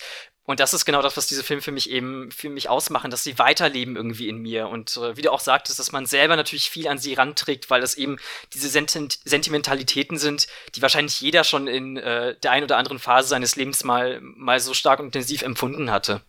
Ich meine, wir hätten wahrscheinlich noch sehr ja. viel zu sagen zu Chunking Express, aber ähm, wollen wir mal zum nächsten Film kommen? Ja, können wir sehr gerne machen. Ich würde sagen, dann kommen wir zum nächsten Film, Fallen Angels von 1995. Chunking Express war ursprünglich ein etwas umfangreicherer Film, doch Wonka Wai hat dann gemerkt, manche dieser Episoden oder zumindest eine dieser Episoden sollte ich ausgliedern und daraus ist dann eben noch mal ein eigenständiger Film entstanden, der sehr viele thematische und visuelle Gemeinsamkeiten tatsächlich mit äh, Chunking Express hat, aber eben zwei eigene Episoden aus dieser Welt erzählt. Und das ist eine von einem Auftragskiller namens Wong Chi Ming, gespielt von Leon Lai, der von seiner Partnerin, die auch tatsächlich irgendwie nie einen genauen Namen bekommt, gespielt von Michelle Rice, immer neue Aufträge bekommt und man merkt auch hier wieder diese typische Wonka-Wai-Beziehung. Da ist eine Anziehungskraft zwischen den beiden, man begegnet sich selten, man teilt aber irgendwie gemeinsame Räume, aber man findet nicht so richtig zueinander. Und die zweite Geschichte handelt auch von einer Art Kriminellen. Wir haben hier Ho Chi Mo, gespielt von Takeshi Kaneshiro, auch eben aus äh, Chunking Express. Und der spielt diesmal einen Mann, der zumindest irgendein Problem hat. Also er ist irgendwie verrückt, er hat irgendeine Form von Wahnsinn, aber wir können es nicht genau verorten. Er ist auf jeden Fall auch stumm, seitdem er eine abgelaufene Ananas gegessen hat. Er lebt mit seinem Vater zusammen und auch er begegnet in seinem Leben anderen Menschen, vor allen Dingen, wenn er sie nachts dazu zwingt, in äh, Ständen, die er dann einfach spontan übernimmt, Produkte zu kaufen.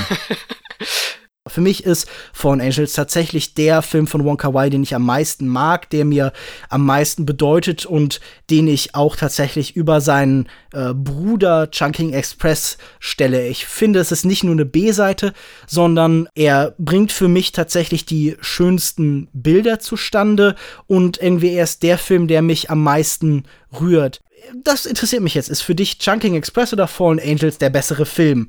Oder ist für dich tatsächlich Fallen Angels wirklich nur so eine, eine B-Seite des beliebteren und größeren und bekannteren Films? Ja, also ich, ich kann einfach dieses Gefühl, was ich Chunking Express äh, ja, gegenüber fühle, kann ich einfach nicht betrügen, verstehst du? Deswegen muss ich den an mhm. dieser Stelle jetzt tatsächlich nennen. Aber als B-Seite würde ich diesen Film auch ganz und gar nicht bezeichnen. Also das Interessante an Wonka Wai finde ich ja auch vor allem immer wieder, dass obwohl er ja in diesem Film so eine ähnliche Essenz halt äh, nach außen, nach außen strömen lässt, ähm, mich doch immer wieder überrascht. Also allein jetzt, dass er in gewissen Filmen seine perfektionistische Ader raushängen lässt, in den anderen halt eben doch diese, diese eher spontane, freie Natur walten lässt.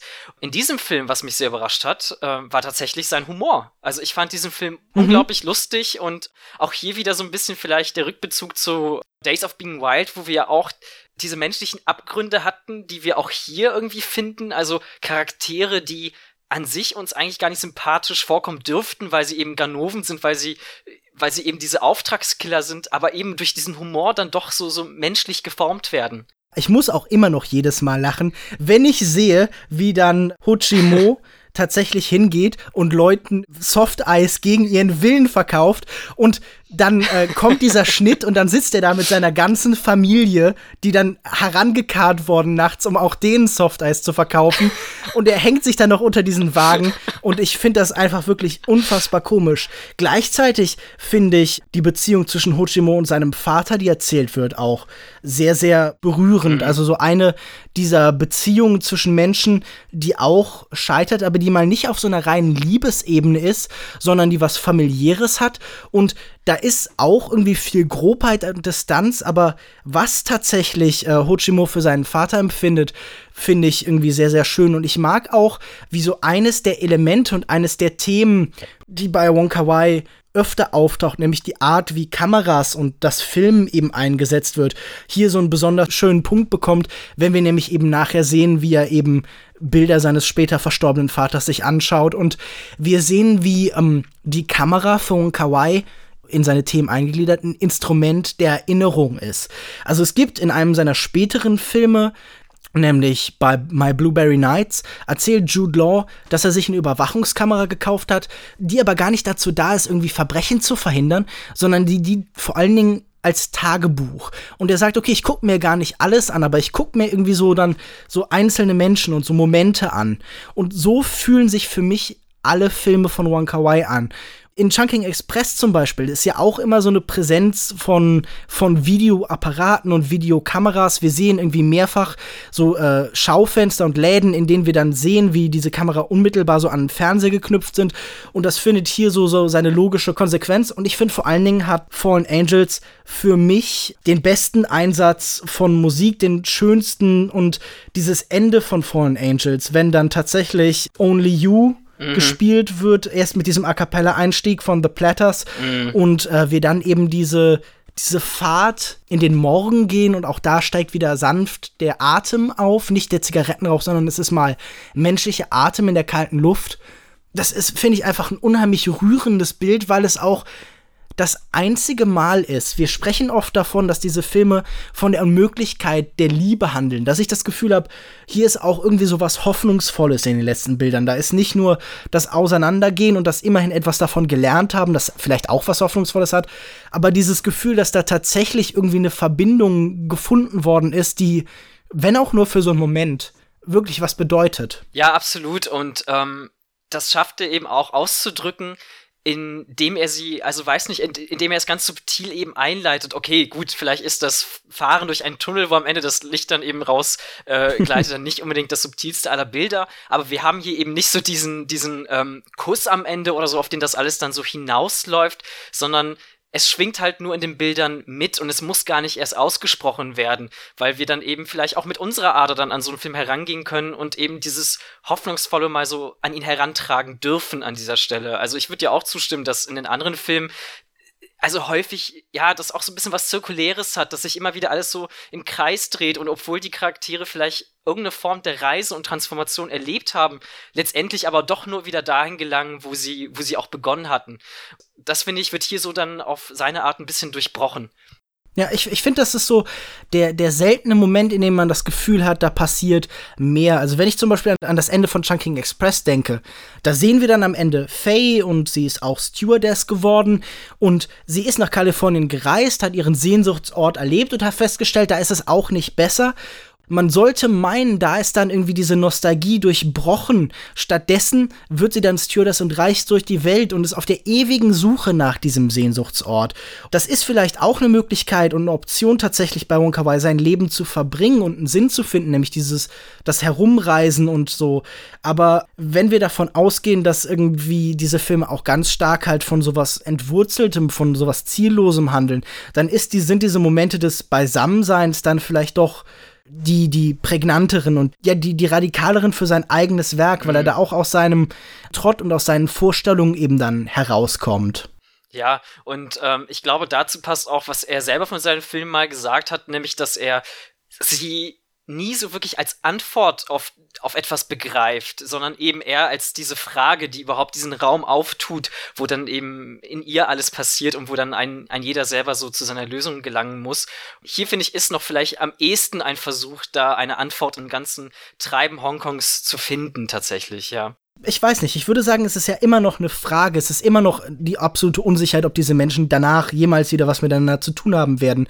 Aber es ist eine Frage, die in einem etwas hoffnungsvolleren Ton vorgetragen wird. Es sind vielleicht so die drei Punkte, die vor dem äh, Fragezeichen noch stehen. So Punkt, Punkt, Punkt. Ja, genau, so eine Ellipse, das ist vielleicht eine ganz gute Beschreibung tatsächlich. Ich finde ja auch, dass er das Bild Hongkongs, was er hier zeichnet, tatsächlich ein wenig anders hält, wie es jetzt beispielsweise noch in, in Chunking Express war. Also, wo wir ja auch da diese, diese Menschenmassen hatten, die sich ja auch übereinander stapeln in ihren, in ihren Gebäudekomplexen, wo wir es mit diesen Rollfeldern, diesen Rolltreppen zu tun bekommen, die darauf ausgelegt sind, äh, möglichst schnell diese Menschen von einem Ort zum anderen zu transportieren, möglichst effizient.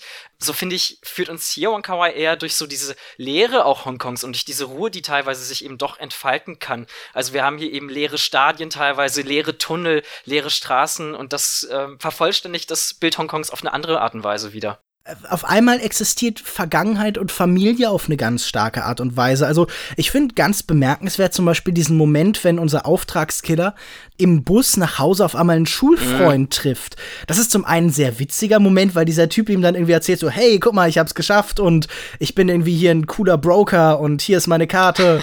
Aber und es, es hat sowas, also ich meine, wir sind ja jetzt auch langsam, glaube ich, beide in dem Alter, wo man dann ab und zu alte Schulfreunde wieder trifft und dann auch sich so erzählt, was man jetzt macht, wo das dann auf einmal irgendwie ein Thema wird äh, im Leben und man nicht irgendwie, mhm. dass das eh irgendwie ein Jahr her ist, dass man sich das letzte Mal gesehen hat oder so. Und das finde ich, ich finde die Stimmung Stimmung davon wird ganz gut eingefangen, aber auch, dass auf einmal alle diese Menschen eine Vergangenheit bekommen und an einen mhm. bestimmten Ort gebunden sind. Und vorher war das nur so eine ganz junge Vergangenheit. Und das ist so ein bisschen was, was in diesem Film zum Beispiel mit sowas wie Days of Being Wild verbindet. Also, dass auf einmal Familie wieder wichtig wird. Und das ist in Chunking Express was so ein bisschen ausgeblendet wird. Genau, und was ihm halt auch meiner Meinung nach in Fallen Angels hier wesentlich besser eben auch gelingt als in, in Days of Being Wild. Und auch an dieser Szene ist ja so bemerkenswert, ähm, dass diese Ganoven hier endlich auch zu Menschen werden dürfen, in dem Moment, ne, wo sie eben eine Vergangenheit bekommen mhm. und eben dieses Sehnsuchtsgefühl eingebettet werden, werden sie eben zu Menschen.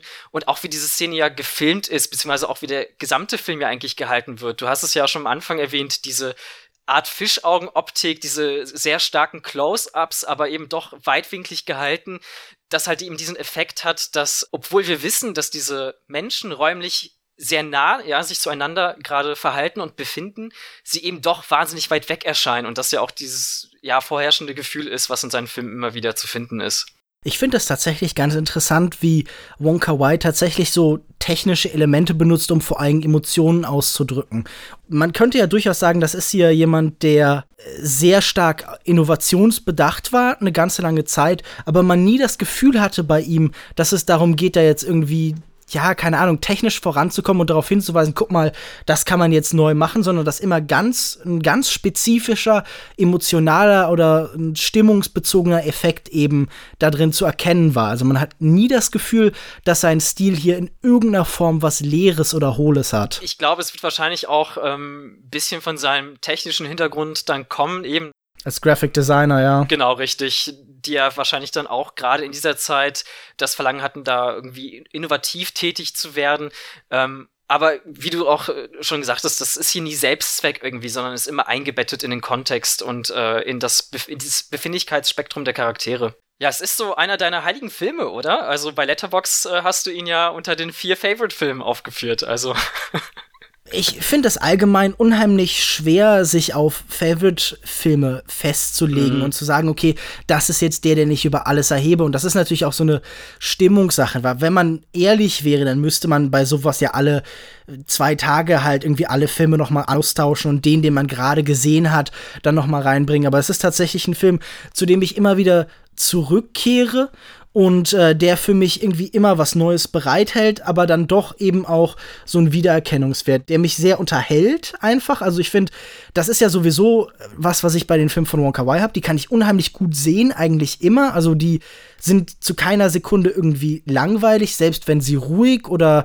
vielleicht sogar so schleifenartig und repetitiv werden, was irgendwie in den späteren Filmen irgendwie immer stärker als Element dann eben auftritt, aber was auch in den ersten Filmen schon angelegt ist bei Fallen Angels sind einfach halt auch viele Einzelelemente, die irgendwie ich so äh, an persönliche Erfahrungen knüpfen kann, die mich einfach besonders berühren. Und ich glaube halt auch, dass es, dass es fast schade ist, dass er so sehr von Chunking Express überschattet wird. Und das, ich halte das auch für zum Beispiel die beste Kameraarbeit, die äh, Christopher Doyle mhm. je geliefert. Also die Bilder, die er da stellenweise entwickelt, sind wirklich unfassbar großartig. Also so manche Tanzsequenzen in der Nahaufnahme, manche äh, Szenen, wenn Leute einfach in Bars sitzen. Also natürlich ist das immer was Subjektives und was sehr Persönliches, aber nie war dann zum Beispiel der aufsteigende Qualm irgendwie schöner als in diesem Film. Heiliger Film hin und her, das finde ich schwer zu sagen, aber es ist auf jeden Fall einer, der mich irgendwie äh, auch sehr geprägt hat und der mir sehr wichtig war, der dafür gesorgt hat, dass ich Kino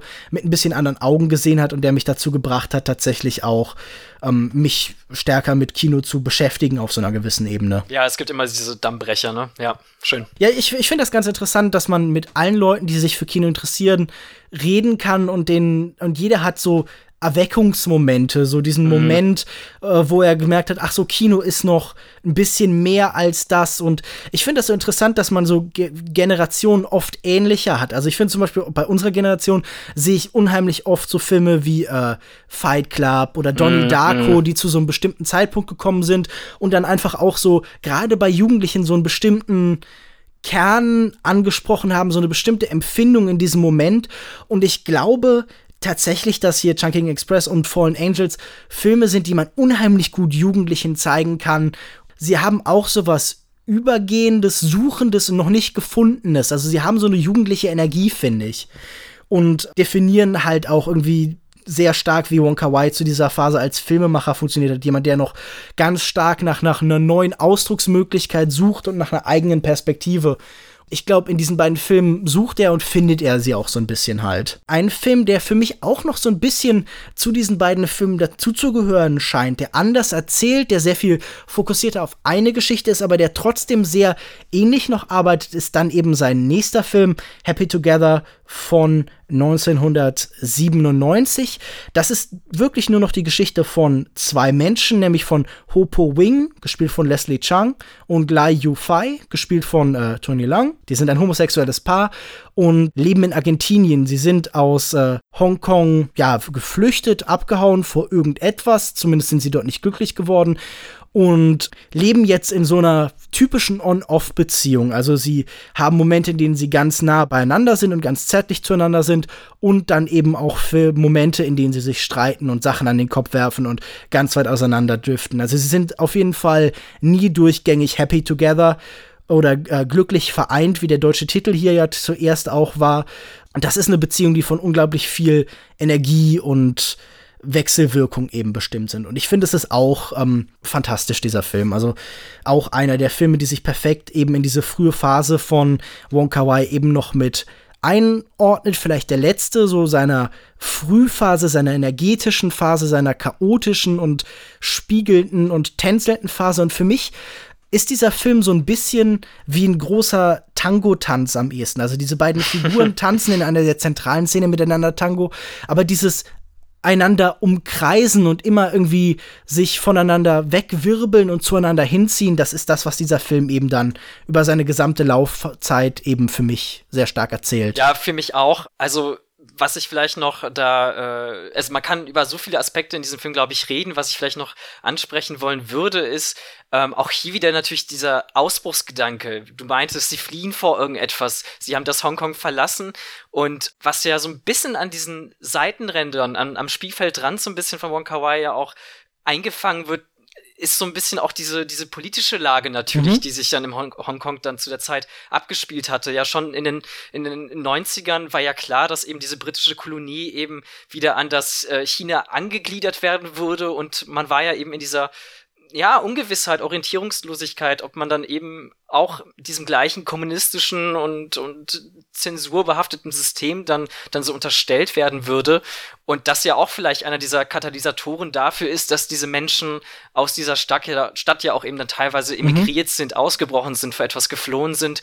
Und das könnte man natürlich auch auf diese Geschichte wieder ummünzen diese Obsession von Wong Kar Wai mit Daten und Zahlen und Momenten wurde ja ganz oft auch gedeutet, okay, es geht eben über diese Frage des, der, der Rückgabe von Hongkong an, ja, das, das Hauptlange China, das war ja davor so eine Sonderverwaltungszone und 1997, das Jahr, in dem tatsächlich dann ja auch Happy Together erschienen ist, wäre dann das gewesen.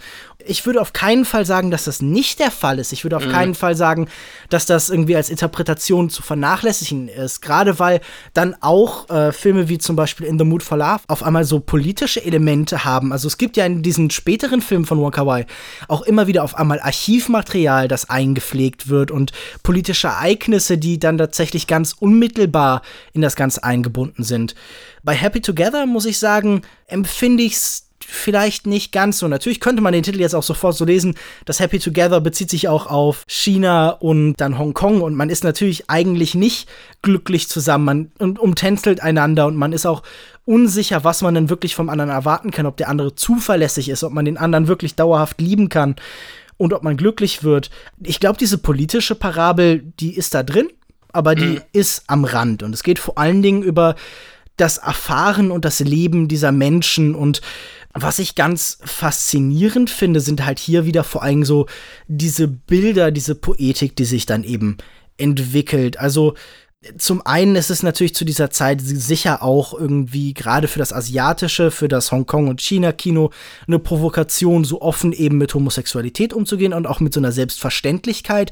Es geht ja hier nicht wirklich um diese Homosexualität, sondern um die Beziehung zwischen Menschen. Die könnte genauso gut eine heterosexuelle Beziehung sein die hat irgendwie dezidiert ihre Eigenschaften, aber zum Beispiel ist die in äh, Geschichten über Homosexuellen oft so zentrale Gewalterfahrung von außen und die das Gefühl unterdrückt zu werden und irgendwie, dass die Gesellschaft einen nicht akzeptiert.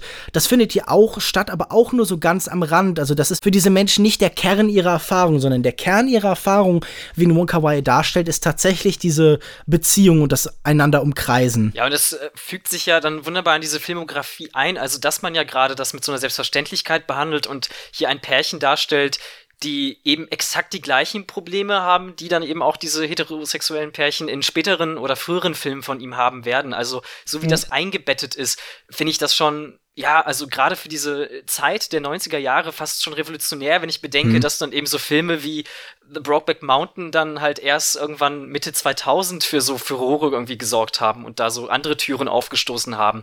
Also das hatten Wonka Wai dann irgendwie schon, schon früher hingekriegt. Ja, ja ach, zumindest in diesem Indie-Kino-Rahmen mhm. ist das äh, gut, dass das da präsent war. Und äh, diese Einsamkeit und dieses Auseinanderleben ist für mich irgendwie in diesem Film eben auch sehr gut zusammengefasst. Also ich finde das sehr gut, äh, diesen Film so als so ein Pass pro Toto einfach für die Filme von Wonka Wai zu verstehen. Mir hat sich vor allen Dingen halt dieser eine Satz aus dem Film besonders eingeprägt. Es sieht so aus, als ob alle Einsamen gleich sind, den äh, Lai Yufei an einer Stelle sagt, ähm, später als ihre Beziehungen auseinandergegangen sind, weil das so charakteristisch ist eben für Wonka Wai, denn tatsächlich erleben wir die Einsamkeit dieser Menschen bis zum gewissen Grad sehr ähnlich. Und das, äh, wie gesagt, das spiegelt sich hier drin wieder. Egal, ob die homosexuell oder heterosexuell sind, Männer oder Frauen, wo sie leben, wer sie sind, was ihre Vergangenheit ist. In dem Moment der Einsamkeit, in dem wir irgendwie keinen anderen haben, mit dem wir wirklich äh, verbunden sind, der uns wirklich irgendwie Halt in dieser Welt gibt, sind wir alle auf gleiche Art und Weise halt der Entropie ausgeliefert und dem Chaos und den Verwirrungen des Lebens. Also zum Beispiel dann halt eben dem Chaos auf den Straßen von Hongkong oder eben äh, hier von Argentinien, dessen mhm. Nachtleben dann hier eben dargestellt wird. Ja, und Erlösung könnte in dieser ganzen vertragten Situation auch ein wunderschönes Symbolbild werden, was hier fast schon so als Mythos aufgebaut wird, nämlich dieser Leuchtturm, der sich dann am, glaube ich, südlichsten Punkt Argentiniens oder so oder vielleicht ganz Südamerikas befindet und wo es dann heißt, dass die Menschen dort raufklettern und all ihre, ihr Unglück dann hinterlassen und ihre Traurigkeit dann, dann eben dem Wind zuflüstern und hoffen, dass er sie davontragen würde. Und diese Auflösung, diese Situation, das müssen wir vielleicht jetzt hier nicht verraten an der Stelle, aber ist ja auch wieder wunderbar aufgebaut und ähm, hat so seine ganz eigene Tragik darin. Ja, ich meine, in Verbindung mit diesem Leuchtturm ganz am Ende steht natürlich auch dann vorher diese Bilder des, ähm, des Wasserfalls, der hier dieses, eines dieser Sehnsuchtsbilder ist, das vielleicht wie vorher dann irgendwie Kalifornien oder so funktioniert. Der Ort, an dem dieses Paar immer zusammenreisen will, aber man gelangt nie zusammen dorthin. Also man kommt nie zusammen an den Sehnsuchtsort, sondern vorher passiert immer irgendwas. Man wird immer auf irgendeine Art und Weise getrennt und äh, das ist in der Hinsicht vielleicht interessant, weil in diesen Bildern ja auch immer sowas äh, so ein Bild von Selbstaufgabe mitschwingt. Also dieser Leuchtturm oder der Wasserfall, das sind sicherlich auch Orte, an denen man dann Selbstmord begehen könnte. Also man mhm, stürzt sich in den mhm. Wasserfall, man stürzt sich von dem Leuchtturm, der am Ende der Welt steht. Äh, das ist so eine Möglichkeit der Auflösung. Und was ich ganz interessant finde, ist, dass das mit die, die unseren Protagonisten ich will nicht sagen, nie vergönnt ist, aber dass sie sich immer dagegen entscheiden. Wir haben mm, mm. keine Selbstmorde in den Filmen von Wonka Wai, wenn ich das richtig in Erinnerung habe, sondern immer die Entscheidung dafür, das Leben in seinen Unwägbarkeiten und in seinen in, in seiner Unerträglichkeit manchmal dann halt irgendwie immer durchzuziehen. Also ich glaube, dass das hier, das ist ein Film, der eindeutig schwerer und depressiver ist als die beiden Filme davor, der sehr viel schmerzhafter ist in der Art, wie diese Beziehungen funktionieren. Also ich habe das Gefühl, in den Filmen davor waren die Menschen auch, wenn ihre Beziehungen scheitern, noch irgendwie cool und gelassen und so, haben dann irgendwie Handtücher für sich das Weinen übernehmen lassen.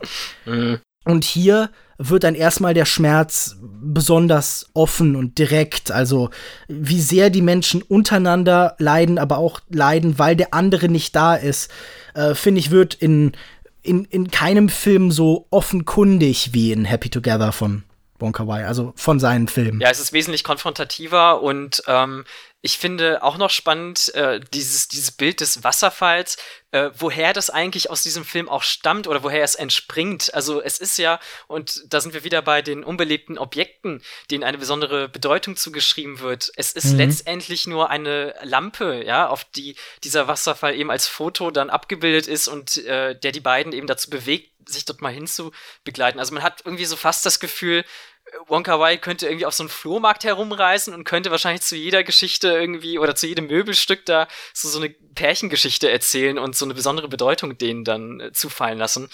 Und das ist, also es funktioniert für mich schon fast wie so eine Art McGuffin, der das alles so ins Rollen, äh, ins Rollen äh, kommen lässt. Mhm. Äh, fand ich spannend. Ja. Ich finde tatsächlich in diesen Objekten auch, ob das so beabsichtigt ist oder nicht, irgendwie immer was so ein bisschen Kapitalismuskritisches angelegt. Ich habe immer das Gefühl, so ein ganz großes Behagen damit, dass diese Menschen ihre ganze Energie auf so Objekte eben dann projizieren. Man, man merkt, dass Wonka Wai damit nicht ganz glücklich ist. Also wenn dann zum Beispiel Handtücher weinen oder Seifenstücke abnehmen oder Menschen sich unter dem McDonalds-Schild treffen, dann habe ich das Gefühl, so ein bisschen hindert sie auch das Zueinanderfinden, dass sie sich stattdessen stattdessen halt irgendwie in Objekte verlieben. Und das kann ja auch sein, dass sie zum einen vielleicht manchmal Menschen als Objekte begreifen, wie irgendwie dann Juddy, der auch nur die wie so Einrichtungsgegenstände hat. Also deine Frauen sitzen dann bei ihm nett auf dem Stuhl oder regeln sich irgendwie im Bett. Aber so wirklich viel mehr sind sie für nicht und dass sie das manchmal ersetzen, also dass irgendwie so Eisbärenfiguren dann auch ja, halt ein Substitut für echte Menschen mhm. sind. Und man weiß nicht, wenn diese Objekte in ihrem Leben verschwinden würden, vielleicht bräuchten sie dann auf einmal das Echte. Und mhm. das scheint mir irgendwie, das scheint mir auch irgendwie ein Gedanke zu sein, über den selten gesprochen wird, dass diese ganzen Objekte ja so Ersatzdrogen sind und es doch vielleicht besser wäre, wenn sich die Menschen dann auf äh, die, die tatsächliche, die echte Version eben stürzen würden. Es ist ja letztendlich nur wieder eine Methode, um mit einem selber letztlich zu reden. Also klar mhm. kommunizierst mhm. du vielleicht an etwas anderes, aber findest, findest ja doch nur wieder zu dir selbst zurück und das ist dann natürlich die genaue Vermeidung einer Konfrontation, einer Zwischenmenschlichkeit, einer Interaktion. Dieses, also dieses ähm, kapitalistische, was da irgendwie so mitschwingt, diese Kritik daran, ich finde, die kommt dann auch gerade zum Ausdruck, wenn du vielleicht auch so Filme wie Fallen Angels und Chunking Express miteinander vergleichst, wo wir halt eben zum einen diese Begegnung im McDonalds haben, die letztendlich aber halt dann eben doch zu ja, auch zu etwas Leerem und Hohlen irgendwie wie bleibt. Mhm. Fastfood-Liebe. Genau, exakt. Und, und dann vielleicht aber doch so eine menschliche Begegnung an, an diesem anderen Fastfood-Schalter zwar auch immer noch, auch ein Ort des Handelns sozusagen, aber diesen Midnight Express eben, wo aber zumindest noch der Barbesitzer oder der, der äh, Fastfood-Besitzer dann irgendwie Liebestipps gibt und halt irgendwie doch in menschliche Interaktion dann geraten möchte.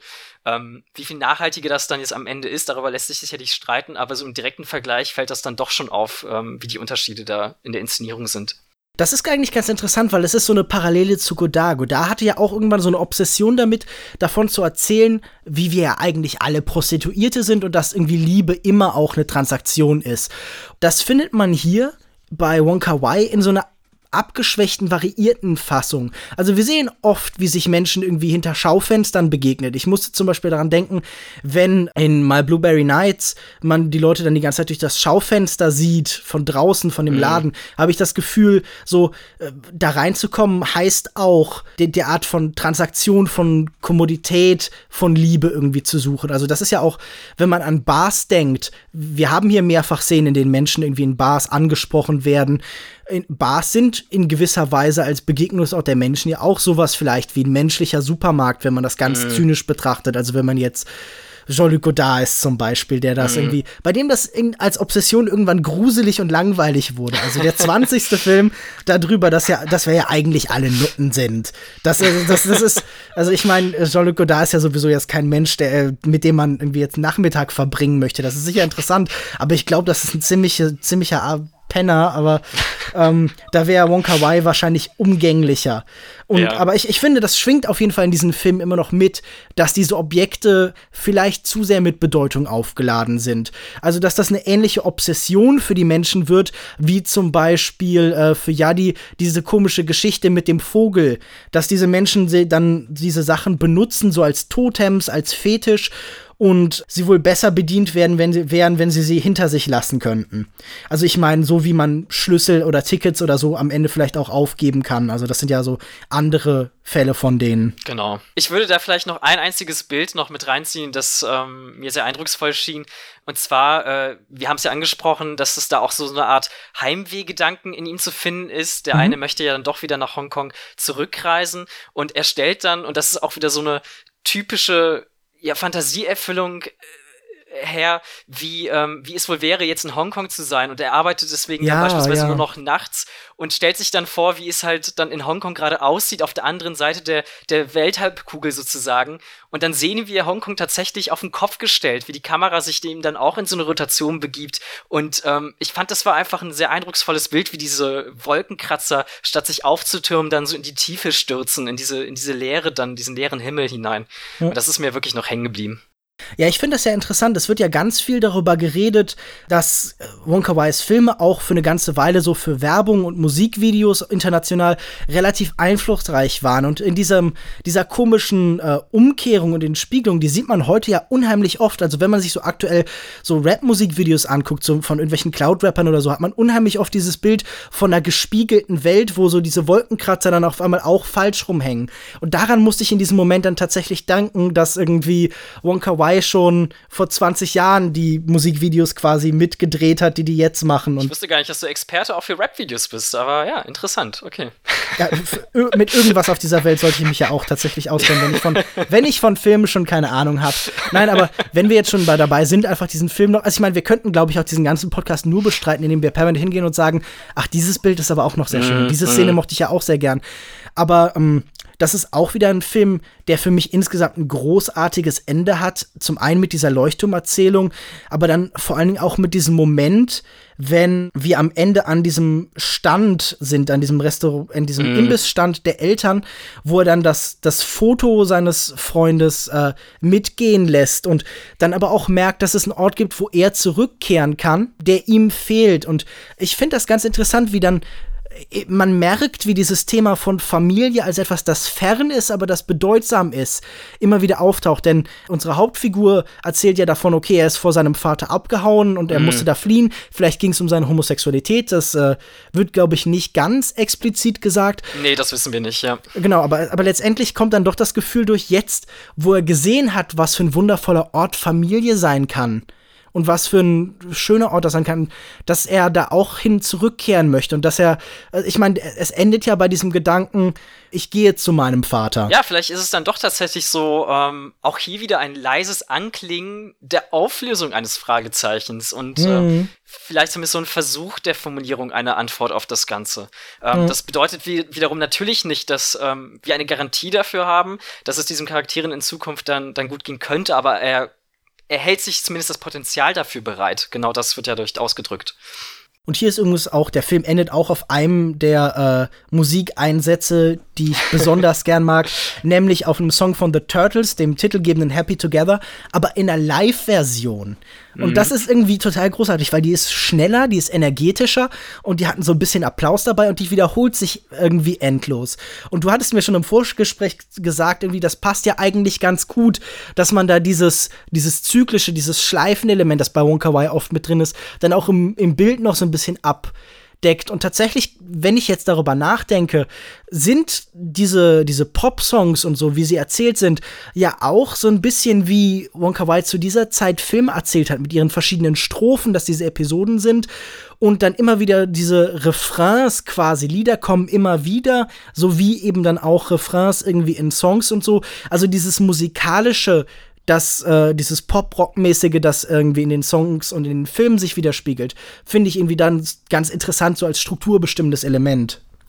Ja, und die Texte, die sprechen ja auch teilweise von exakt so den Routinen von Menschen, ähm, wie wir sie eben in diesen Filmen dann auch finden werden. Mhm. Also beispielsweise dieser eine Reggae-Song dann, den wir auch in Chunking Express am Anfang hören, der das ja nicht nur in seiner Rhythmik schon eh drin hat, sondern eben auch in seinen Liedtexten tatsächlich, ja. ja. Und sehr sprechend ist natürlich auch dieser komische Steel Drum I'm cool Reggae-Song, der die ganze Zeit äh, am Anfang äh, beim Auftragskiller von Fallen Angels läuft, wo man auch denkt, ja, das ist vielleicht ein bisschen plakativ, aber ja, dieser Mensch ist relativ cool. äh, er ist auf dem, äh, weißt du, Wong, Wong äh, der, dieser Mensch ist auf ähnliche Weise cool wie du, denn der trägt auch nachts Sonnenbrillen und äh, wir, wir haben das schon verstanden. Du bist auch schon eher ein cooler Typ. Ich finde, das ist nämlich so, man merkt an Filmen auch immer die Eitelkeiten eines Regisseurs. Ja, ja, also ja, man merkt, wenn man Jim Jarmusch-Film zum Beispiel guckt, wie sehr er damit angeben möchte, dass er all diese Bands und Musiker und Typen kennt und dass er ja schon ziemlich seinen Finger am Zeitgeist hat, am Puls des Lebens. Und bei Wonka Wai merkt man auch, dass irgendwie so dieses autobiografische, aber auch damit zu tun hat, dass er schon ein ziemlich cooler Hund ist mit seiner Sonnenbrille. Naja, mir ist es auch tatsächlich lieber, ja, wenn so ein Mensch dann auch mit seiner äh, Nike-Jacke da rumläuft und äh, seine Schauspieler instruiert, als wenn es halt so ein Christopher Nolan im Anzug tut, um ehrlich zu sein. Also von daher. Ich finde das eigentlich auch bei ihm sehr sympathisch. Vor allen Dingen, äh, es passt halt auch noch mal so gut zu seinen Figuren. Also ich meine, diese Sonnenbrille als etwas, das die Augen mm. beschützt und so eine Distanz zu den anderen schafft.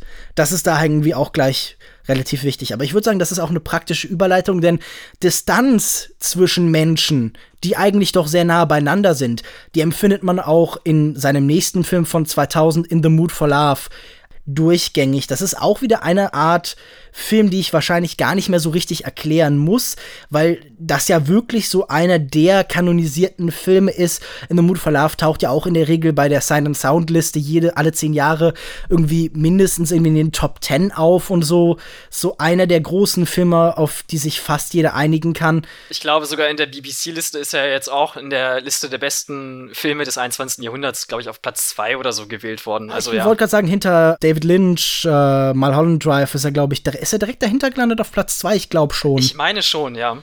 Also das müsste ich jetzt noch mal nachgucken, aber das klingt sehr, sehr einleuchtend. Ja gut, wie lässt sich denn die Popularität dieses Films erklären? Ich glaube, das hat vor allen Dingen was mit seiner Klarheit und seiner Einfachheit zu tun. Also ich habe das Gefühl, Wong Kar Wai hat irgendwann an einem Punkt gemerkt, so mit dieser Ästhetik, die ich jetzt bediene, in der Form, allein komme ich nicht mehr weiter. Äh, ich glaube, es gibt auch von ihm, ihm, dieses Zitat, dass er dann irgendwann gesagt hat, okay, es gibt da draußen zu viele Wonka Wise, also muss ich so ein bisschen in eine andere Richtung gehen. Und In the Mood for Love ist sehr viel reduzierter, sehr viel ruhiger, sehr viel simpler. Tatsächlich haben wir hier auch zwei Hauptfiguren, natürlich wieder Maggie Chung und natürlich wieder Tony Lang die beiden Figuren, die am stärksten wahrscheinlich auch Wonka Wai für sich selbst sieht. Und die spielen hier zwei Nachbarn, die nebeneinander einziehen. Suli Chen Chan und äh, Chao Mo Wan. Ihre Ehepartner betrügen sie. Und zwar miteinander. Das merken sie dann relativ schnell. Und auch sie fühlen sich ganz offensichtlich zueinander hingezogen. Aber sie können nicht. Irgendwas hindert sie daran, einfach sich auf den anderen zu stürzen oder sich zum anderen zu stürzen und zu sagen, wir schlafen jetzt miteinander. Äh, es ist so eine Mischung aus so ein Gefühl von Moral, aber es ist halt auch einfach so diese, diese Distanz, die einfach bei Wonka Wai immer ist. Diese Unmöglichkeit, vielleicht gänzlich zu lieben oder zumindest einer Liebe, die man innerlich fühlt, Ausdruck zu verleihen. Zwei Fragen, die ich vielleicht hätte. Zum einen, ist das denn ein Film, der tatsächlich emotional berührt, wenn er einfach nur von Abstand und Distanz handelt? Also ist das ein Film, der tatsächlich zu dir durchdringen könnte, genau wie die impulsiven und energetischen Filme davor? Und kannst du dir denn erklären, warum ausgerechnet dieser Film so sein erfolgreichster oder bekanntester zumindest ist. Ja, also tatsächlich war es auch mein allererster Kontakt zu äh, Wonka Wai, weil man einfach um ihn nicht herumkommt. Wenn man, wenn man das Gefühl hat, sich dann mal für das ausländische Kino auch zu interessieren, dann ist es natürlich dieser eine Film, der einem um die Ohren geschlagen wird. Also tatsächlich fand ich ihn beim allerersten Mal äh, oder beziehungsweise ich habe mich genau in diesen Zwiespalt gefühlt, den du gerade beschrieben hast, dass ähm, er eben in dieser Distanz erzählt und ich mich deswegen dann auch ähm, diesen Figuren nicht nah genug fühlte und auch emotional nicht nah genug fühlte, er mich also nicht so ganz erreicht hatte, wie ich es mir gerne gewünscht hätte und wie ich eigentlich gesehen habe, ähm, dass er es hätte sollen. Das ist halt immer vor allem die Tragik in dem Ganzen. Und ich habe mir jetzt halt auch noch mal in der Vorbereitung für diesen Podcast ein zweites Mal angeschaut. Ich hatte ein völlig anderes Seherlebnis dann doch tatsächlich. Also und das rührte vor allem daher, dass, dass ich, glaube ich, mehr verstanden habe, wie Wong Kar Wai hier auch Zeit einsetzt und Zeit verfließen lässt. Es ist ein Film, der um Geheimnisse sich dreht, wie Menschen mit etwas Geheimen umgehen, was sie eben für unmoralisch halten, deswegen vor andere nicht zeigen dürfen und wollen. Und ähm, eben ein anderer Umgang damit und ähm, in verschiedenen Personen. Und so wie die Zeit hier dann eingesetzt wird, wie sie verfließt und wie wir dann irgendwann doch merken, wie lange dann teilweise die Menschen das mit sich rumschleppen und was das für Auswirkungen auf ihr gesamtes Leben dann gehabt haben muss. Das ist dann so ein Gedanke, der sich mir dann vielleicht nicht unmittelbar dann erschlossen hat, aber irgendwann dann eben aufkam und wo ich dann doch ähm, mich von dem Ganzen letztlich berührt gefühlt habe. Ja, aber die Popularität, weiß ich nicht, ob ich sie mir so ganz erklären kann. Vielleicht liegt es gerade auch in diesem Kontrast und in der Einbettung der Filmografie oder in die Filmografie dann tatsächlich. Ich muss sagen, ich finde das sehr interessant, weil die Erfahrungen, die wir mit diesem Film gemacht haben, sind stellenweise dann wohl wirklich sehr, sehr ähnlich. Denn auch ich habe diesen Film das erste Mal gesehen und äh, war so ein bisschen überrascht. Es war anders als das, was ich von Wonka Wai bis dahin gesehen hatte. Und ich habe tatsächlich auch erstmal vor allem diese Distanz erlebt und diese seltsame Abstand und auch diese Frustration, die in diesem Film daraus erwächst. Also wenn man jetzt bei Letterboxd guckt, gibt es da auch genug Kritiken, die sind einfach äh, irgendwie auf einen Satz reduziert, just fuck already oder so. Und das ist natürlich auch, das ist natürlich auch ein Gedanke, den man miteinander nachvollziehen kann. Das sind diese mhm. beiden wunderschönen Menschen, ihre Partner betrügen sie miteinander und alle um sie herum sind ja auch irgendwie permanent damit beschäftigt, sich jeder Sünde, die sie finden können, hinzugeben.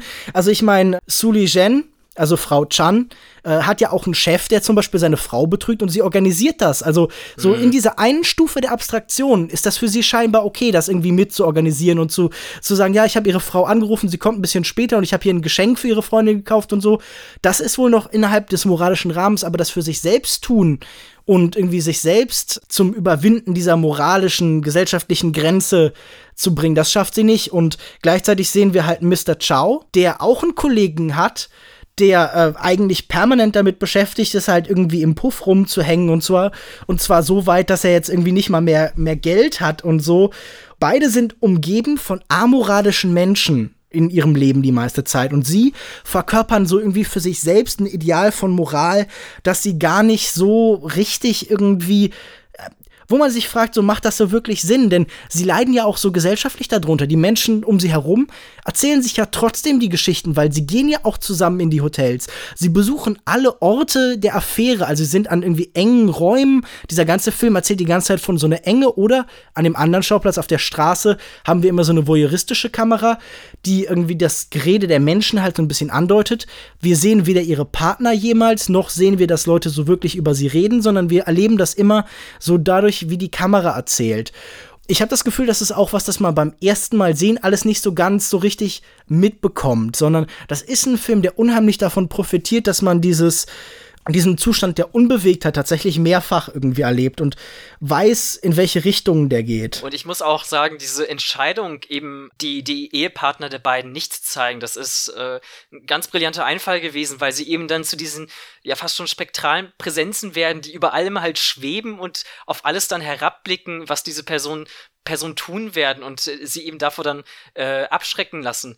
Und auch wenn wir vielleicht nicht unbedingt sehen oder hören, wie andere Personen über sie reden, spüren wir das ja immer mit. Das ist ja genau das Problem, dass diese Personen um sie herum nicht nur amoralisch sind, sondern über die Amoralität anderer eben noch genauso stark äh, urteilen. Und äh, in diesem Gefüge, da passiert eben diese Geschichte und ähm, das ist eben das wahnsinnig frustrierende der beiden und hat aber doch, und das ist ja das Wunderbare, so eine also so eine Eleganz, ja, wie auch diese, wie diese Figuren eben versuchen, ihr Gesicht permanent zu wahren vor dem anderen und vor der Gesellschaft mhm. eben. Man muss ja sagen, die Figuren in den Filmen von Wonka Wai sehen alle fantastisch aus. Das sind alles große Stars. Das sind stellenweise Leute, die halt so aus diesem kantonesischen Pop-Bereich kamen. Also ganz viele von denen haben zuerst Gesangskarrieren gemacht und haben so dieses Pop-Starlet-mäßige. Ich finde, er setzt ja Menschen tatsächlich wirklich ein, wie Hollywood so in der goldenen Ära. Man beleuchtet sie wundervoll. Sie sehen immer schön aus. Also es gibt keinen Moment, in dem unsere Helden, unsere Protagonisten wirklich irgendwie unattraktiv wirken, sondern sie könnten auch in ihren schlechtesten Momenten, in den Momenten größter Trauer, würden sie immerhin noch für irgendwie eine Unterwäschewerbung oder eine Parfumwerbung irgendwie ihr Gesicht in die Kamera halten können. Hier in diesem Film passt das besonders gut, weil diese Menschen eben so ganz stark mit ihrer Fassade arbeiten und ganz stark eben nach außen hin ein Kostüm anziehen, weil niemand sehen darf, dass sie eigentlich tot unglücklich sind und sauer auf ihre Partner, dass sie betrogen werden und innerlich leiden, weil sie auch, also sie schaffen es ja nicht mal, das in ihre Partner heranzutragen. Also wir sehen Miss Chan, wie sie mit Mr. Chow quasi nachspielt, wie sie ihrem Partner halt damit konfrontiert, dass sie weiß, dass er sie betrogen hat. Und selbst das kriegt sie nicht hin. Schon in diesem Bereich der Simulation scheitert sie daran. Und ich finde das super schwer, diesem Film vorzuwerfen, dass er halt irgendwie so in dieser Hinsicht unbewegt ist, wenn er davon halt erzählt. Und man muss halt immer sagen, das ist da natürlich ein subjektives Empfinden, aber nie hat man in so einem kleinen Rahmen durch ganz kleine Variationen immer so viel Neues erzählt. Genau, das ist nämlich auch das, was ich am ehesten in diesem Film finden und herausstellen würde, dass, obwohl wir es ja eben in diesem repetitiven Rahmen zu tun haben, ähm, ich meine, auch die Musik wird hier eben entsprechend so gewählt, dass wir immer und immer das gleiche Hauptmotiv finden. Die gleichen Treppen werden jedes Mal durchquert und die gleichen Blicke treffen sich. Und man ist ja dann gerade in diesen Momenten als Zuschauer in der Position, sich auf die Suche nach eben diesen kleinsten Variationen kleinsten Veränderungen zu begeben. Und jede kleinste Veränderung ist dann ja schon so eine gewisse Erlösung in dem Ganzen und tut gut. Also das erste Mal, wenn, wenn diese Person dann mal beginnt zu lächeln und ehrlich und aufrichtig äh, auflacht, das ist also so ein befreiender Moment in dem ganzen, äh, Korsett dann von einem Film gewesen. Und das könnte natürlich niemals so stark wirken, wenn dieses Gefüge nicht so, so fest verankert wäre es, es lenkt für mich auch so ein bisschen immer den Blick auf die Umgebung und ich finde, das ist der Film, bei dem man am stärksten halt die Sets und wie sie aufgebaut sind bei Wonka Wai eben genießen kann. Das sind ganz einfache Räume, aber die sind unheimlich stark und ich finde, die Art, wie Räume und Sets eingesetzt werden, ist bei Wonka Wai immer sehr präsent. Ich denke da an diese letzte Szene von Days of Being Wild, wo die Decke nicht hoch genug ist und ich glaube, dass es dann Juddy am Ende nicht aufrecht stehen kann und wir erleben auch, wie er sich sein ganzes Leben lang empfindet, irgendwie eingeschränkt und nicht da zu vollem Potenzial herangereift. Und hier sind diese Räume zum einen eben wunderschön, also diese Tapeten und so sind so Widerspiegelungen auch dieser Kostüme, die sie die ganze Zeit tragen. Also gerade Maggie Chung hat ja wirklich, wirklich erstaunliche Kostüme, also in der Farbgebung, gerade dieser erste Shot, der wirklich wirkt wie aus so einem Technicolor-Film aus den 50er Jahren in der Farbgebung irgendwie. Das finde ich einen wunderschönen Einstieg in den Film wie diese Sachen halt miteinander korrespondieren und wie diese Räume sich immer so ein bisschen leicht verändern, leicht anders gefilmt werden, um so diese Gemütslagen einzufangen, finde ich einfach sehr faszinierend. Also ich denke dann zum Beispiel diesen, diesen Shot, den wir haben später, der irgendwie so aus dem Schrank heraus ist. Zumindest hängen irgendwie so Kleidung oder sowas auf Haken so vor der Kamera und wir sind irgendwie auf der Höhe, dass irgendwie ihre Oberkörper abgeschnitten sind. Das heißt, wir sehen dann irgendwie ihren Schritt jeweils und denken, sehen, wie irgendwie, wie sexuell aufgeladen das ist und dann gehen sie sich runter gehen sie runter und äh, sind dann halt wieder die verkopften Menschen, die nicht aus sich selbst rauskommen können.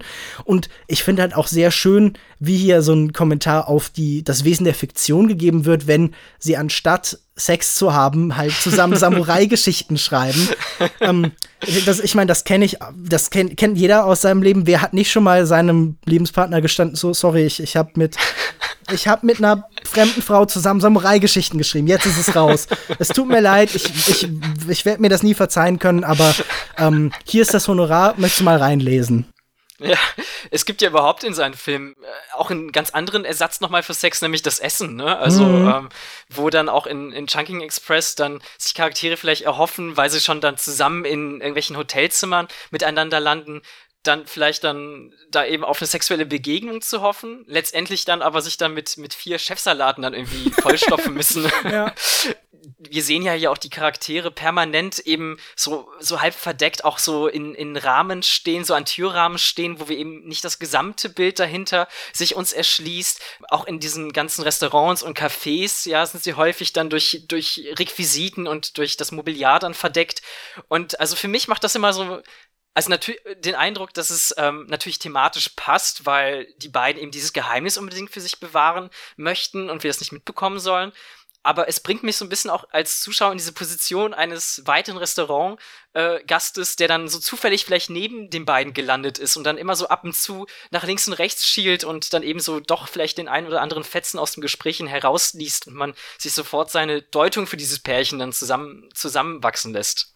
Absolut. Also da spielt dann halt dieses, dieses Paranoide und der von der Kamera abgebildete Blick der Gesellschaft halt einfach nochmal eine ganz große Rolle in der Art, wie hier gefilmt wird. Also ich finde, das ist ja immer noch Christopher Doyle, der hier filmt und das sieht man manchmal daran, wie er Lichtstimmung und irgendwie bestimmte allgemein halt Farben eben dann einsetzt, aber so dieses Chaotische ist hier eben komplett rausgegangen. Das ist ein sehr viel bedachterer Film, der auch in seinen Kamerabewegungen und so viel nicht klassischer ist, aber viel unaufgeregt. Also ganz viel normale Tracking-Shots und du merkst du, hey, das ist gar nicht die Handkamera, sondern da steht doch tatsächlich irgendwo ein Dolly. Das ist alles sehr viel glatter und das bildet einfach auch sehr schön ab, wie sehr die Menschen halt eben in einem bestimmten Trott gefangen sind. Also wenn die Menschen in Chunking Express zum Beispiel jede Möglichkeit offen hatten und deshalb auch die Kamera überall entfesselt hin konnte, ist hier auf einmal sehr viel mehr Struktur und Klarheit, aber dadurch eben auch Eingeschränktheit. Und das ist halt eben hier eine Gefangenschaft, die für diese Menschen halt einfach unglaublich unbefriedigender ist. Genau, also das einzige Chaos, ja fast schon, ähm, das hier dann irgendwie durchkommen kann, liegt dann nicht mal in der Hand des Menschen, sondern wird dann halt in Form des Wetters dann beispielsweise gezeigt. Also, dass die beiden dann eben in, in Sturm und Regen dann sich an diese Häuserfassaden anlehnend dann irgendwie Schutz suchen, um nicht nass zu werden. Das ist dann, also dann drückt eben das Wetter das aus, was diese beiden Charaktere eigentlich empfinden wollen, aber es nicht ausdrücken, nach außen ausdrücken äh, dürfen. Was ich mich jetzt gerade frage, es gibt in diesem Film ja unheimlich viele Bilder so von Landschaften, auch dann zum Beispiel irgendwie in Days of Being Wild oder von Wetter, hier zum Beispiel dem Regen oder so Himmelsstimmung. Wieso sind denn eigentlich die Filme von Wong Kar Wai nie kitschig? Also das ist ja gerade bei so einem Film wie In the Mood for Love gar nicht so einfach zu beantworten, denn der hat ja wirklich, also der hat ja schon eine Obsession mit zum, zur Himmelsdecke hinaufsteigenden Rauch und Einstellung von Straßenlaternen, auf die der Regen prasselt oder eben auch zum Beispiel Aufnahmen von nassem Asphalt. Wieso ist das nicht kitschig? Ich weiß nicht genau. Also es sind halt meistens dann die Momente der Introspektion, die, die solche Momente dann eben ausrufen. Und ähm, vielleicht sind wir dann eben doch zu sehr mit dieser Gedankenwelt der Charaktere beschäftigt.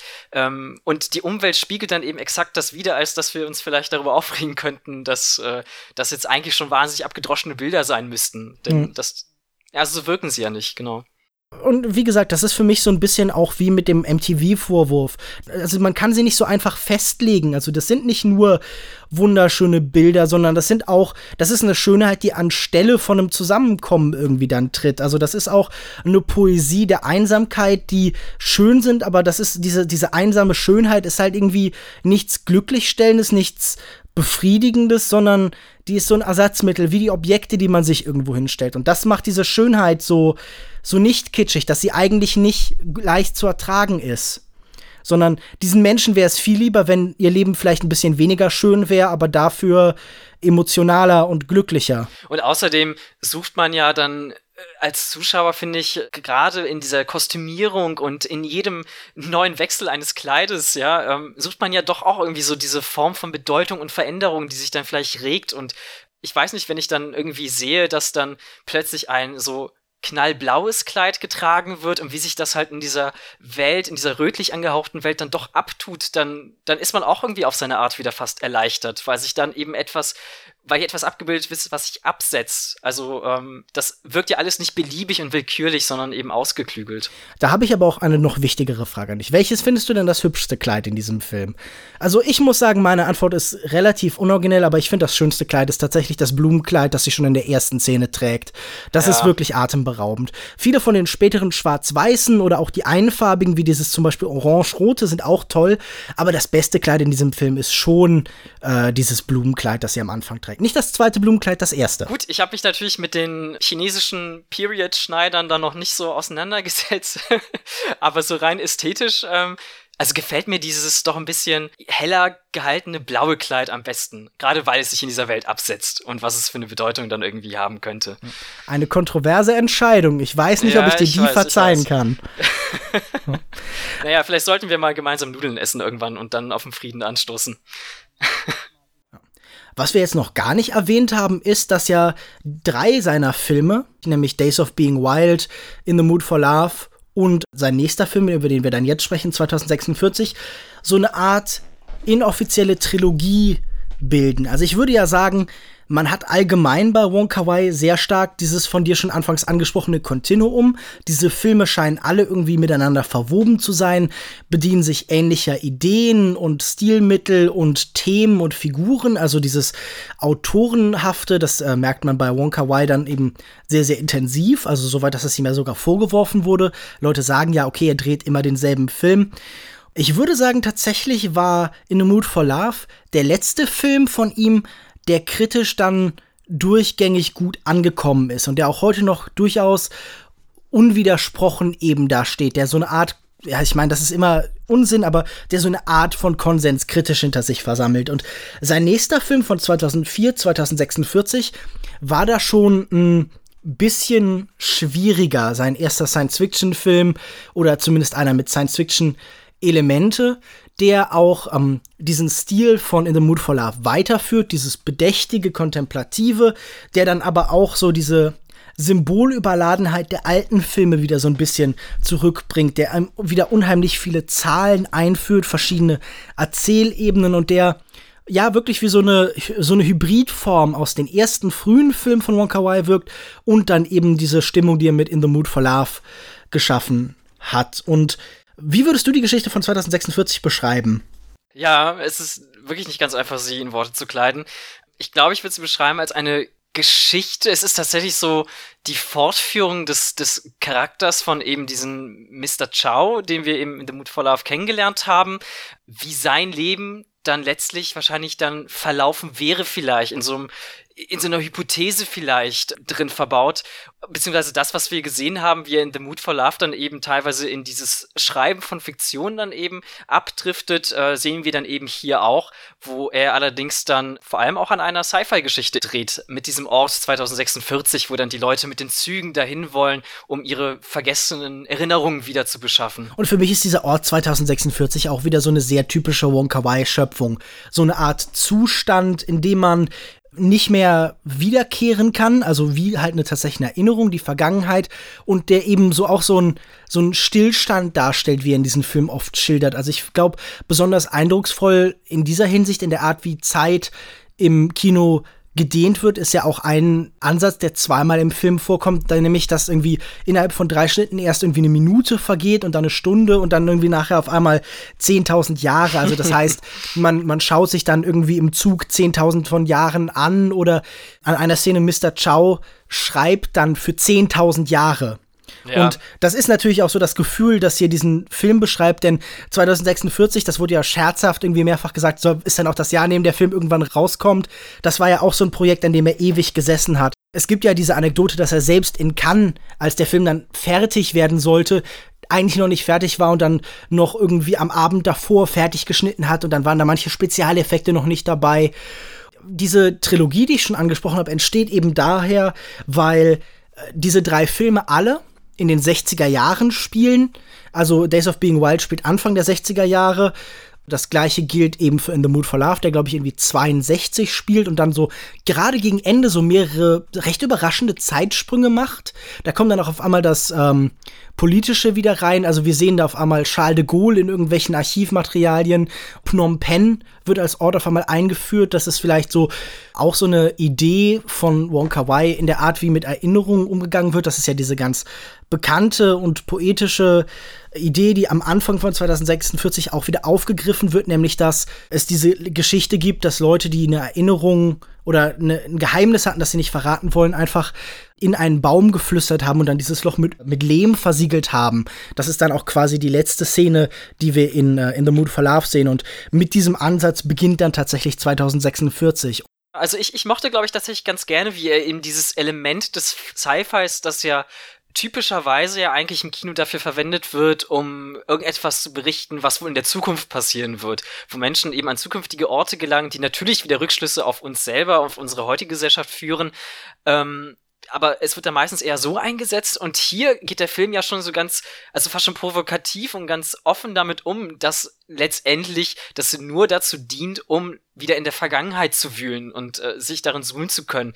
Und das ist irgendwie so, so was ganz Abstraktes, aber wird eben dadurch so greifbar, weil letztlich der Autor alles, was er halt in seinem realen Leben um sich herum erlebt, dann auch sofort wieder in seiner Geschichte dann umsetzt und sie so eben für uns greifbar werden lässt, weil sie eben ja auch bebildert wird, diese Geschichte. Ich finde, das ist tatsächlich eine sehr interessante Beobachtung zum Thema Science Fiction, denn wenn man sich Science Fiction gerade auch heute anguckt, dann ist das oft zum einen ein sehr politisches Genre, aber auch oft eines, das halt so ein bisschen so eine so eine Sehnsucht nach einer Zeit zurückholt, in der wir eben noch alle Möglichkeiten hatten, in der wir noch eine Zukunftsvision hatten, die durch und durch positiv war, in der noch tatsächlich Utopien da waren. Und hier ist auch so ein bisschen, dieses 2046 ist für mich auch so ein bisschen so ein Ort, an den Leute gehen, um noch einen bestimmten Blick auf die Welt haben zu können. Und ich meine, da zusätzlich gibt es da auch halt immer noch so merkwürdige Distanz und Voyeurismus. Es gibt diese Szene, wo ich glaube, ein Android bei zwei Liebhabern, die miteinander schlafen, eben zugucken kann. Und hier haben wir auch immer so ein so eine Sexualität, die nicht greifbar ist. Also zum Beispiel haben wir ganz oft Szenen, in denen Menschen im Nebenraum irgendwie Sex haben, zum Beispiel und so. Und das finde ich ganz interessant, dass Mr. Chow äh, mit zunehmendem Alter immer noch diese ganzen Affären hat, aber dass das äh, hier auch spürbar wird, dass das ihm auch so ein bisschen entgleitet, dass er da nicht mehr denselben unmittelbaren Zugang findet wie noch früher. Ja, und vor allem, er begibt sich ja auch dann so in diese, in diese Welt, vor allem auch dieser One-Night-Stands dann, die halt auch aus diesem tragischen Gedanken eigentlich erwächst, weil er selber zum Schluss eben kommt. Und wir können eben vermuten, dass das eben aus dieser vorherigen Episode eben in, in The Mood for Love dann vielleicht aus, daraus erwachsen ist, dass er zu diesem Schluss gelangt, dass eben nichts so für ewig wert und alles eben dieses Vergängliche hat und er zieht eben seine Schlüsse eben daraus, dass er eben dann sich denkt, gut, dann kann ich ja auch eben mich im Bett so eben ausleben. Und ich, also ich, ich finde es super merkwürdig, ihn so zu erleben, weil er halt dann in, in The Mood for Love also so fast schon schüchtern wirkt und, und eben so zurückhaltend also ich habe die ganze Zeit damit gehadert, ob es eben dann doch wirklich diese beiden Figuren, also ob das die gleichen sind oder nicht. Also es ist für mich eben doch noch so verfremdet, dass ich sagen würde, es könnte aber auch ein ganz anderer Wesenszug dieser, dieser Persönlichkeit sein, ähm, der jetzt einfach, also ja, so ganz seltsam ausgelebt wird. Ich konnte es nie ganz greifen.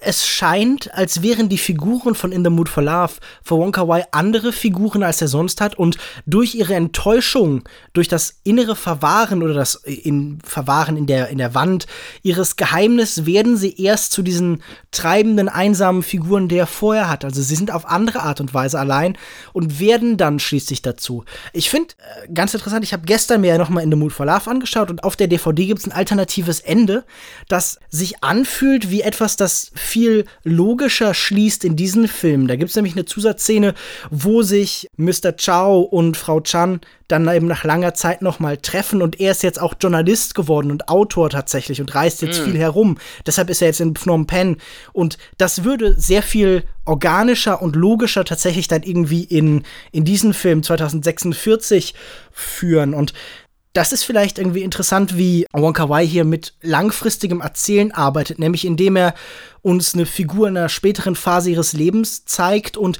da kommt dann auch dieses Romanhafte eben wieder durch. Also wir haben ja gerade in der russischen und der französischen Literatur, die ihn inspiriert, so Balzac und Tolstoi und Dostoevsky, ganz oft quasi so ganze Lebensgeschichten von Menschen, die durch und durch erzählt werden und da schließt er vielleicht mit 2046 so ein bisschen an. Aber hat er deswegen auf diese Art für dich diesen Effekt, den In the Mood for Love für dich dann hatte, durch solch einen Film?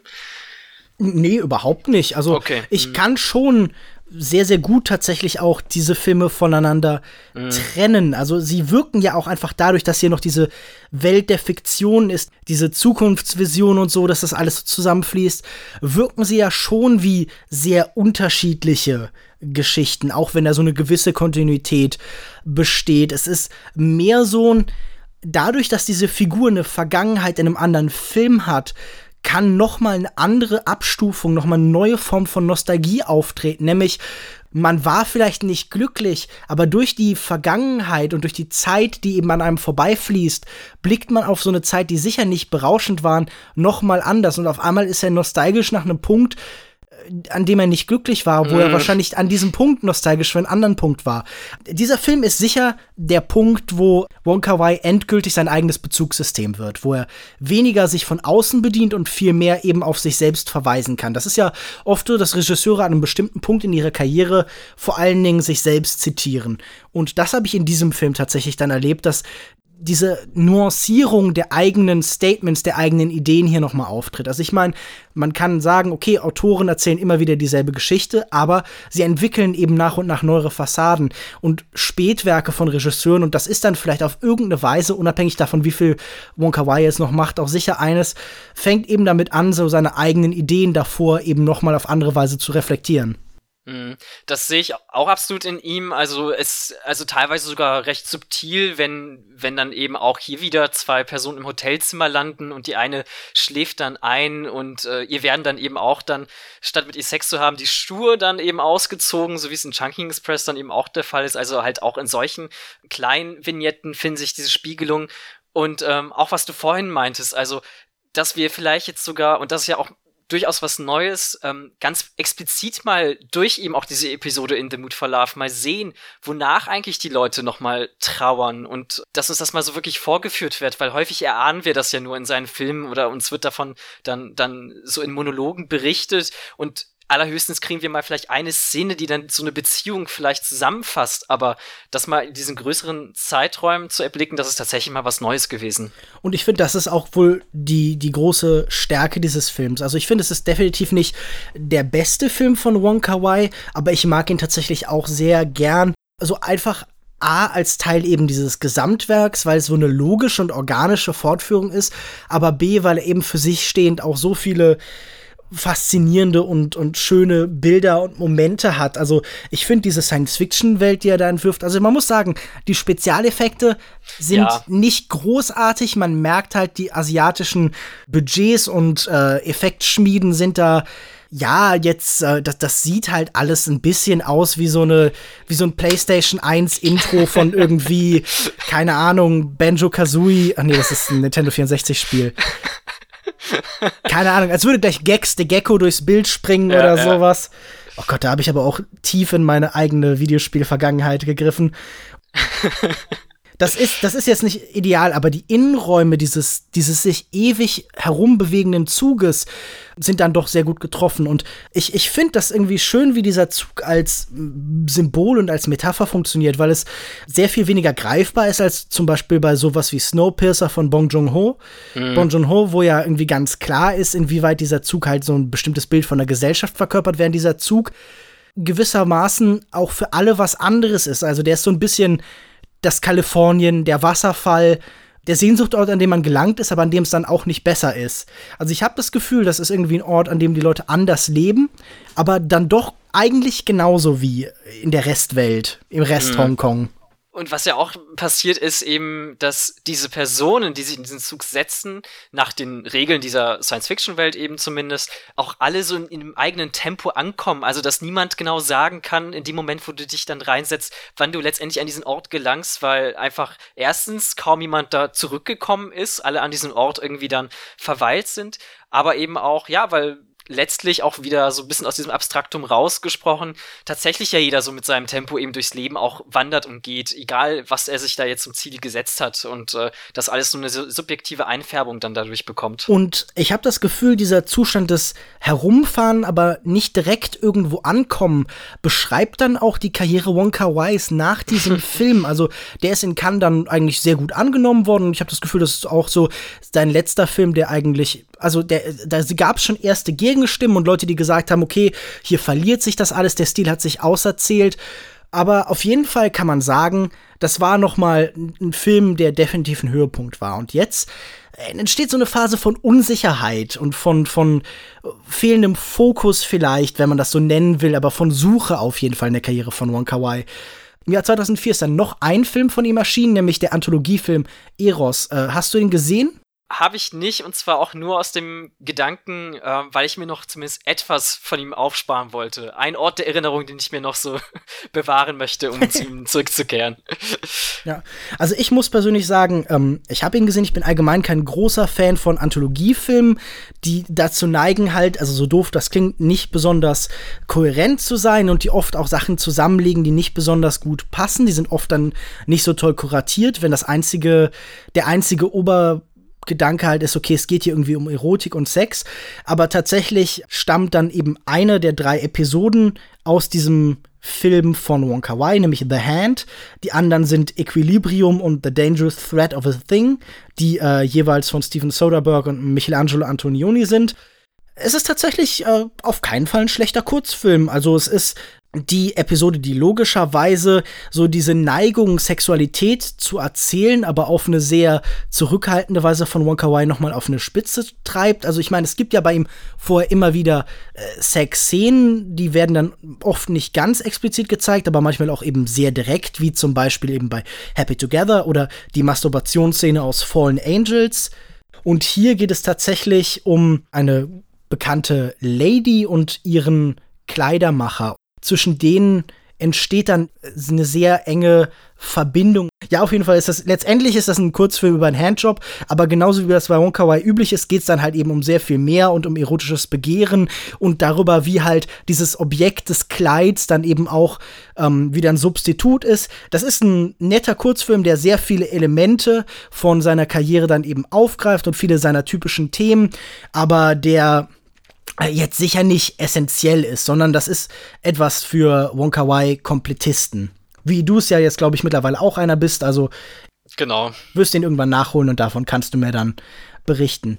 Und Absolut. dann gab es immer wieder verschiedene Projekte zu diesem Zeitpunkt. Eines davon ist eben The Lady from Shanghai, den äh, Wong Kar Wai eben mit Nicole Kidman machen wollte. Sie hatte sich dafür sogar irgendwie eine Phase von sechs Monaten oder so im Jahr 2004 freigenommen. Schon davor war das immer wieder so geplant und so, aber der Film ist dann letztendlich nicht zustande gekommen.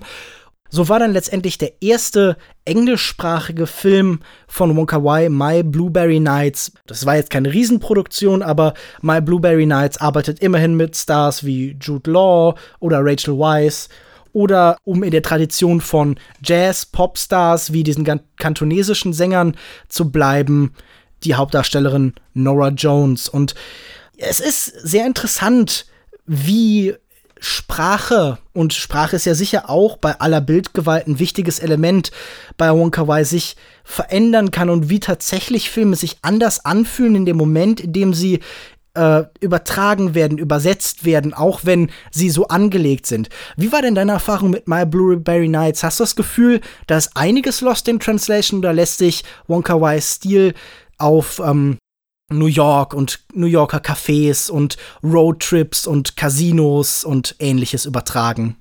Ja, es war also tatsächlich schon so ein wenig, als wenn man sich mit ähm, Regemantel unter die Dusche stellen würde. Also da geht ja auch dann einiges dann an dem eigentlichen Grundgefühl irgendwie verloren. Und ähm, also er hat für mich, sagen wir mal so, er hat für mich tatsächlich auf der Ebene funktioniert, dass ähm, ich schon das Gefühl habe, dass er einfach sehr angenehm anzuschauen ist. Also ich habe vielleicht sogar den Eindruck, dass ich weiß nicht, er, er das Gefühl hatte, für das amerikanische Publikum seine Farben noch prächtiger darzustellen, noch glatter, noch sanfter. Äh, so wirkt es zumindest. Wirkt dadurch aber auch durchaus angenehm, muss ich sagen. Und wir finden natürlich auch so die gleiche Motivik in ihm, aber ich muss sagen, irgendwie ist mir dieser Film zum einen ähm, letztlich dann doch zu selbstreferenziell gewesen. Also wir finden hier schon wieder Polizisten, die von irgendwelchen Barfrauen dann bedient werden. Und äh, wir hören ja teilweise sogar die gleiche Musik, die natürlich ein bisschen anders verfremdet wird, aber das Thema von In the Mood for Love wird hier auch beispielsweise dann auf so einer Mundharmonika dann eingespielt ja, es, das wurde mir so ein bisschen zu viel, muss ich tatsächlich sagen. Ich mag ja tatsächlich mal Blueberry Nights immer noch relativ gerne. Und dieser Film ist kritisch irgendwie nicht besonders gut angekommen. Und ich kann auch, wie du schon sagst, hier durchaus nachvollziehen, warum. Denn natürlich ist Wonka Wai jetzt an einem Punkt, wo er zwei Probleme hat. Zum einen wiederholt er sich so ein bisschen arg und wirkt irgendwie jetzt auch an manchen Stellen, das haben wir vorhin schon irgendwann erwähnt, wie so eine eigene Parodie, wenn du sagst, die Farben sind jetzt noch kräftiger. Es wirkt alles so ein mhm. bisschen zugespitzt und man kennt all diese Situationen auf ähnliche Weise schon und man kann dann irgendwie so schon fast erwarten, okay, hier geht er jetzt in die Unschärfe und da wird die Zeitlupe eingesetzt. Ich finde aber eigentlich einige Sachen an diesem Film dann doch recht interessant. Zum einen mag ich die Atmosphäre dieses Films unheimlich gerne. Also es ist ein noch mal sanftmütigerer Film als äh, viele von den Hongkong-Filmen. Sie sind so ein bisschen, als hätte er Chunking Express gefilmt, wie er dann später In the Mood for Love gemacht hat, mit so einer Ruhe, mm. mit so einer gewissen Entspannung. Und es ist einfach so ein Hangout-Movie. Also diese erste Hälfte des Films, die wir zum größten Teil mit äh, Jude, Jude Law und Nora Jones, die hier Jeremy und Elizabeth spielen, in so einem New Yorker Café verbringen, äh, finde ich so gemütlich. Also ich möchte mich tatsächlich da reinsetzen und möchte mir halt irgendwie ein Stück Kuchen bestellen. Nicht den Blaubeerkuchen, der muss am Ende des Abends noch übrig sein, damit die Metapher von Jude Law funktioniert.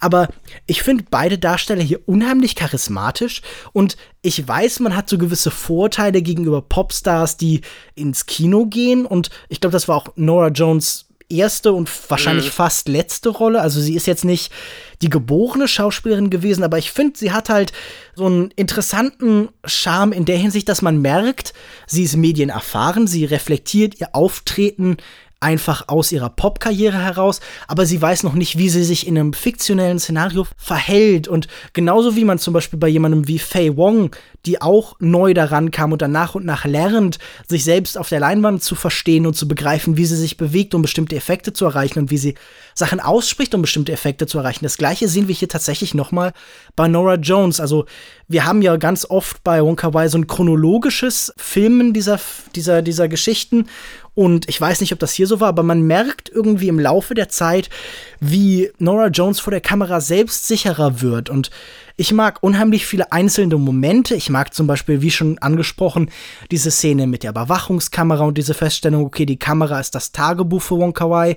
Weil, ich meine, das ist ja auch eine Reflexion von dem, wie er tatsächlich arbeitet, dass jeder Tag eine neue Art ist und das unmittelbar erfasst werden soll, was er erlebt hat, was die Darsteller an dem Tag an ihn herantragen.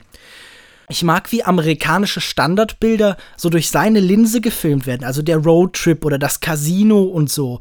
Das hat so eine unheimlich interessante Vermengung von Klischees und Standards, ja. wie wir sie kennen, und dann aber auch eben einem Stil, der äh, die erforschen will und sie so ein bisschen verformt. Und ich finde, das Ergebnis ist wirklich eigentlich dann doch an vielen Stellen recht interessant. Ja, interessant ist vielleicht der richtige Ausdruck dafür. Ähm, also zwei Dinge. Das eine, ähm, ich würde dir, glaube ich, zustimmen, dass man Nora Jones schon anmerkt, dass sie sich nach und nach immer mehr da so fallen lassen kann und wohler fühlt. Aber für mich war das wirklich auch hier wieder so, so ein Versuch, diesen Lightning in the Bottle Moment, den er mit Faye Wong eben in Chunking Express hatte, einfach nur zu wiederholen. Und was halt bei Nora Jones für mich halt nicht funktioniert hat, war der Moment des Spiegelns dessen, was man äh, auf dieser Reise erlebt hat. Also ich hatte am Ende nicht das Gefühl, dass sie dann eben so eine ganze Reise durchgemacht hat und wo sich dann eben am Ende dann so in ihrem Gesicht dann herauslesen lässt, was es mit ihr als Menschen so, so gemacht hat und wie sie das verändert hat. Das ist natürlich auch wahnsinnig schwierig zu spielen und ist vielleicht dann für gerade so eine erste Aufgabe dann doch dieses Quäntchen zu viel gewesen. Wobei ich aber auch ihr, also ich höre ihre Musik jetzt äh, in diesem Film gerade auch dann irgendwie, ich glaube, hat sie auch was beigetragen, kann das sein? Also ein, dieses eine Hauptstück, das den ganzen Film durchspielt. Und das mochte ich zum Beispiel ganz gerne. Also sie passt da schon ganz gut rein, da würde ich zustimmen. Und zu dieses, zu diesem Amerika-Gefühl, also ich glaube, da bin ich schon wieder dabei zu sagen, es war mir ein bisschen zu viel des Guten in der Hinsicht, dass ich das Gefühl hatte, dass Wong Kar Wai in seiner gesamten Filmografie dieses Hongkong vor allem immer so aus verschiedenen Facetten beleuchtet hat und so nach und nach wie so ein Puzzlebild so vervollständigt hatte. Und hier hatte ich das Gefühl, er hat schon irgendwie so vielleicht während der Dreharbeiten gemerkt, dass es so seine einzige Chance dann ist, in Amerika jetzt alles abzugrasen und versucht dann in diesem amerikanischen so Mythos Sightseeing zu machen. Ja, genau und so, also halt alles in einem irgendwie einzufangen und ähm, es hat für mich insofern funktioniert, dass er, wie du auch meintest, diesen eigenen Touch da vielleicht reingebracht hat und das dann nicht so ganz abgefahren wirkte, aber ähm, doch am Ende vielleicht zu viel auf einmal war. Ich muss halt sagen, ich mochte einzelne Figuren recht gern. Also Natalie Portman tritt in diesem Film auf als Leslie, so eine Poker-Expertin, die dann irgendwie auch die Leute an ihrem Tisch irgendwie so mit einem Mal abzieht. Und das fand ich tatsächlich ganz nett erzählt. Also mhm. ich verstehe schon, dass dieser Film wirklich so was Sightseeing und Side-Hopping-mäßiges hat, dass man das Gefühl hat, okay, jetzt Las Vegas, jetzt sind wir in einer Bar und da ist noch ein Alkoholiker und es wirkt so ein bisschen gewiss auch überfrachtet und so. Und vor allen Dingen übernimmt er auch so amerikanische Elemente, wie zum Beispiel dieses quasi Happy End. Also zumindest mhm. ist hier das wieder einer dieser Filme, die eher auf einer versöhnlichen Note endet. Äh, Wonka Wai hat selbst über den Film gesagt, das wäre die Geschichte einer Frau, die den langen Weg anstelle des kurzen nimmt, um den Mann zu finden, den sie liebt. Sie kehrt ja am Ende auch zu Jeremy zurück. Das ist vielleicht nicht die Art von Erzählung von Heldenreise, die wir sonst auf diese Weise von Wong Kar Wai sehen. Das sind ja in der Regel nicht große Charakterentwicklungen, die wir bei ihm erleben. Das habe ich aber hier auch nie so empfunden, dass ich das Gefühl habe, hier wird das dann narrativ und in der Art, wie man filmt, zu klassisch. Also man merkt natürlich, er muss hier mit äh, anderen Leuten arbeiten. Er hat nicht mehr Christopher Doyle zur Verfügung, sondern arbeitet mit, ich glaube, mit Darius Konji, den man ja irgendwie vor allen Dingen als Regisseur von äh, David Fincher kennt und der auch andere Bilder liefert und man, man fragt sich dann, simuliert er hier, emuliert er hier mhm. irgendwie vielleicht so ein bisschen zu sehr so diesen Christopher Doyle-Touch, ohne jemand ranzukommen? Und die Antwort ist schon ja. Also wenn man dann irgendwie bestimmte Verzerrungen und bestimmte ähm, Stilmittel erlebt, dann denkt man so, das fühlt sich unecht an. Wir haben vorhin so ein bisschen darüber geredet, warum die Filme nicht kitschig wirken. Und ich finde, manche dieser Dialoge wirken hier schon so ein bisschen kitschig. Mhm. Also es gibt schon vorher Sachen, die Wong Kar Wai auf Englisch gemacht hat. Es gibt diese, ich glaube für BMW war das so eine Reihe von Werbeclips, The Hire, wo verschiedene Regisseure halt so Autowerbung gemacht haben, die aber eine Geschichte erzählen. Ich glaube damals mit Clive Owen. Und das wirkte da schon so ein bisschen albern, wenn Clive Owen so diese Wong Kar Wai Dialoge spricht. Denn mhm. äh, wir haben ja ganz oft diese Idee, Idee, dass bestimmte äh, Drehbuchautoren, bestimmte Regisseure eine Art eigenen Rhythmus für ihre Sprache haben, der zu manchen besser passt, zu anderen schlechter. Also ganz klassische Beispiele sind so jemand wie zum Beispiel Aaron Sorkin, wo man sagt, okay, der hat so eine ganz eigene Rhythmik und Melodien der Sprache. Oder vielleicht auch jemand wie Woody Allen, wo man merkt, alle seine Hauptfiguren fangen sofort an zu sprechen wie Woody Allen und stottern mhm. auch so ein bisschen komisch und so. Und das wirkt dann mal besser, wenn irgendwie, keine Ahnung, Jesse Eisenberg das macht. Und das wirkt dann, wenn irgendwie jemand wie Jason Biggs das macht, halt einfach grauenhaft. Und hier ist, sind Figuren, wo ich sage, so, da bin ich so gemischt. Also Jude Law hat so ein bisschen was das wirkt so ein bisschen albern, wenn er seine Monologe ja, über Kuchen ja. hält. Aber es funktioniert für mich, weil Jude Law in diesem Film so unheimlich charismatisch ist. Also er ist ja wirklich fast so ein Vorabendserien-Schwiegersohn-Liebling, wo man sich sofort denkt, so, also ich habe mich in diesem Film in, in Jude Law verliebt, obwohl ich jetzt irgendwie in der Regel keinen riesen Jude Law finde, weil ich den da so, so knuddelig finde und so, so umarmenswürdig auch wenn er dann erzählt, äh, ja, seine tragische Vergangenheit, wie er dann eben seine Freundin verloren hat und warum jetzt ihr Schlüssel da liegt. Und du bist so, mhm. ja, das ist ein Element, das ich halt irgendwie schon 20 Mal gesehen habe bei, bei Wonka Wai. Aber einfach durch seinen Vortrag. Also da habe ich das Gefühl, da ist das Casting rettet viel von dem, was äh, jetzt im Erzählen vielleicht nicht optimal ist. Ja, also du würdest ihm seinen, deinen Schlüssel tatsächlich anvertrauen, ja? Nicht nur meinen Schlüssel. Den Schlüssel zu meinem Herzen hat er schon immer gehabt. Natürlich, okay, okay. Ach, sehr schön. Sehr versöhnlich auf jeden Fall. ich würde auch sagen, es ist definitiv eine der schwächeren Filme von Wonka Wai, wenn nicht sogar der schwächste. Aber ähm, ich finde, er hat immer noch sehr viel, das man lieben kann und an dem man sich erfreuen kann. Also es ist so ein Film, ich habe den erst schon erstaunlich oft gesehen. Das liegt zum einen mhm. daran, äh, dass der irgendwie auch auf Amazon war und ich den dafür irgendwie mehrfach so abends gesehen habe, wenn ich so wenn ich bei Mubi war, so, okay, das ist mir alles zu verkopft, dann bin ich irgendwie bei dem gelandet, weil ich irgendwie, keine Ahnung, Fallen Angels und Chunking Express schon zu oft gesehen hatte und bei dem dann so war, so, ach, den könnte ich mir noch mal anschauen. Also, das ist für mich einfach so, äh, vielleicht so Blaubeerkuchenmäßig so Comfort Food irgendwie. Mhm. Ja, ich könnte mir vorstellen, dass wenn irgendwann vielleicht der Soundtrack nochmal läuft, dass ich dann auch mal so darauf dann gestoßen würde, man plötzlich dann doch in diesem sehr angenehmen Gefühl dann, dann sich wiederfindet und dann eben doch wieder Lust darauf bekommt. Also für mich ist es halt, ich würde definitiv, definitiv sagen, dass es ähm, ein vollwertiger Wonka Wai Film ist für mich, definitiv aber er tanzt so eben auf dieser Schwelle zur Kopie. Und äh, diese Grenze übertritt er nicht für mich. Also dann wäre es, glaube ich, endgültig vorbei gewesen. Das, also das tut er nicht, aber er ja um, umkreist es dann eben, so wie Figuren meistens hier auch ja umkreisen. Danach kam für Wonka Wai auch wieder eine lange Phase der, des Suchens, der Selbstfindung. Also es gibt von ihm ja immer noch verschiedene Kurzfilme und dann steuert er mal für Cannes irgendwie für deren große Serie, wo alle so ein Minuten Shorts machen was bei und so. Aber sein nächster Spielfilm hat dann tatsächlich sechs Jahre gedauert. Und das heißt nicht, dass er nicht diese Zeit schon mit dem Film verbracht hätte, denn mindestens drei Jahre war er tatsächlich in ganz China unterwegs und hat sich vorbereitet auf The Grandmaster, sein Film über den Martial Arts Meister Ip Man, der dann später eben Bruce Lee trainiert hat, eine so der ganz berühmten Figuren Chinas. Unzählige Filme gibt es über ihn. Es gibt, es gibt diese Ip Man-Reihe, die relativ erfolgreich ist, die jetzt, glaube ich, mittlerweile den vierten Teil irgendwie schon gemacht hat. Ich bin nicht ganz mhm. sicher. Mindestens drei auf jeden Fall. Also ich, ja. ich weiß, dass es drei gibt. Ich weiß nicht, ob der vierte schon draußen ist oder ob der noch äh, geplant ist. auf jeden Fall ist das ein unheimlich ambitioniertes und langfristig angelegtes Projekt ist, für den dann dann auch Tony Long unheimlich lang kämpfen gelernt hat und so. Ja, das Ergebnis ist dann halt dieser, ja, definitiv auch halt tatsächlich ein Kampf über ähm, Ip Man und äh, einer über dessen Biografie. Es ist aber nicht wirklich ein Biopic, sondern es ist auch ein Film über chinesische Geschichte, der ganz stark die verschiedenen Familien dieser Zeit eben nebeneinander stellt und vor allem auch einer, der so im inneren Kern auch wieder so eine Liebesgeschichte hat, nämlich die zwischen Gong Er und tatsächlich Ip Man. Gong Er wird hier gespielt von Zhang Ziji ähm, die auch eine Kämpferin ist und wohl auch eine hervorragende, die irgendwie eine, sich ihm zugeneigt fühlt, aber beide können nicht zusammen sein, weil sie halt eben auch zu verschiedenen Familien gehören. Ähm, die erste Frage, die ich stellen würde, in welcher Fassung hast du diesen Film denn gesehen? Denn es gibt ja mindestens drei verschiedene. Ja, ich ähm, habe da auch von gehört, dass teilweise, die dann auch wohl so zerstückelt sein sollen, ne, dass man dann gar nicht mehr aus diesem konfusen Wirrwarr dann irgendwie rausblicken kann. Ich habe tatsächlich, glaube ich, die längste Fassung mit diesen zwei Stunden, zehn Minuten gesehen. Mhm.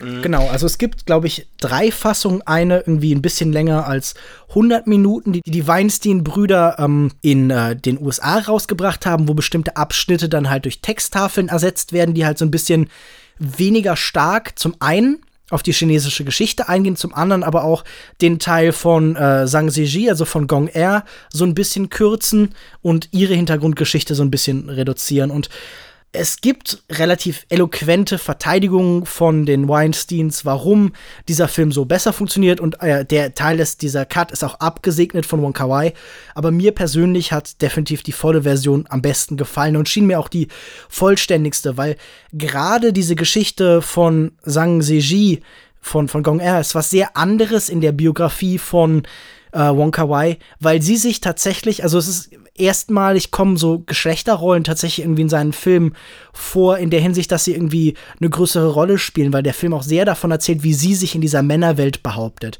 Aber ich glaube, was vor allem von diesem Film bei einem bleibt, sind doch diese sehr faszinierend inszenierten Kampfszenen, oder? Ja, vor allem war ich überrascht, hier endlich mal auch Kämpfe von Wai inszeniert zu sehen. Also das hatten wir bei Ashes of Time dann doch nur in sehr reduzierter Fassung.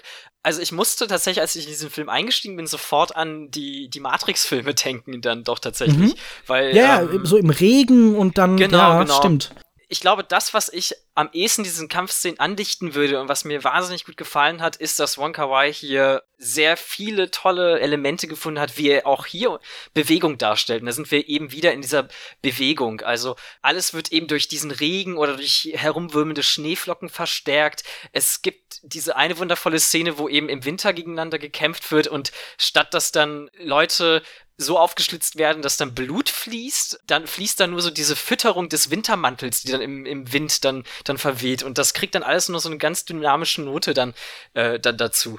Und es sieht vor allem sehr eindrucksvoll aus. Ich möchte übrigens noch mal ganz kurz erwähnen, dass natürlich das auch sehr naheliegend ist, noch mal dieser, also ich weiß nicht, ob wir das schon jetzt rausgearbeitet haben, dieser Vergleich zu Matrix, weil das natürlich auch derselbe Kampfchoreograf Jovo Ping ist. Also das ah, ja, ist ja, okay. also ist ja auch naheliegend natürlich. Also das mhm. hätte ich da direkt erwähnen sollen. Sorry, wenn ich dich jetzt unterbrochen habe. Nein, kein Problem.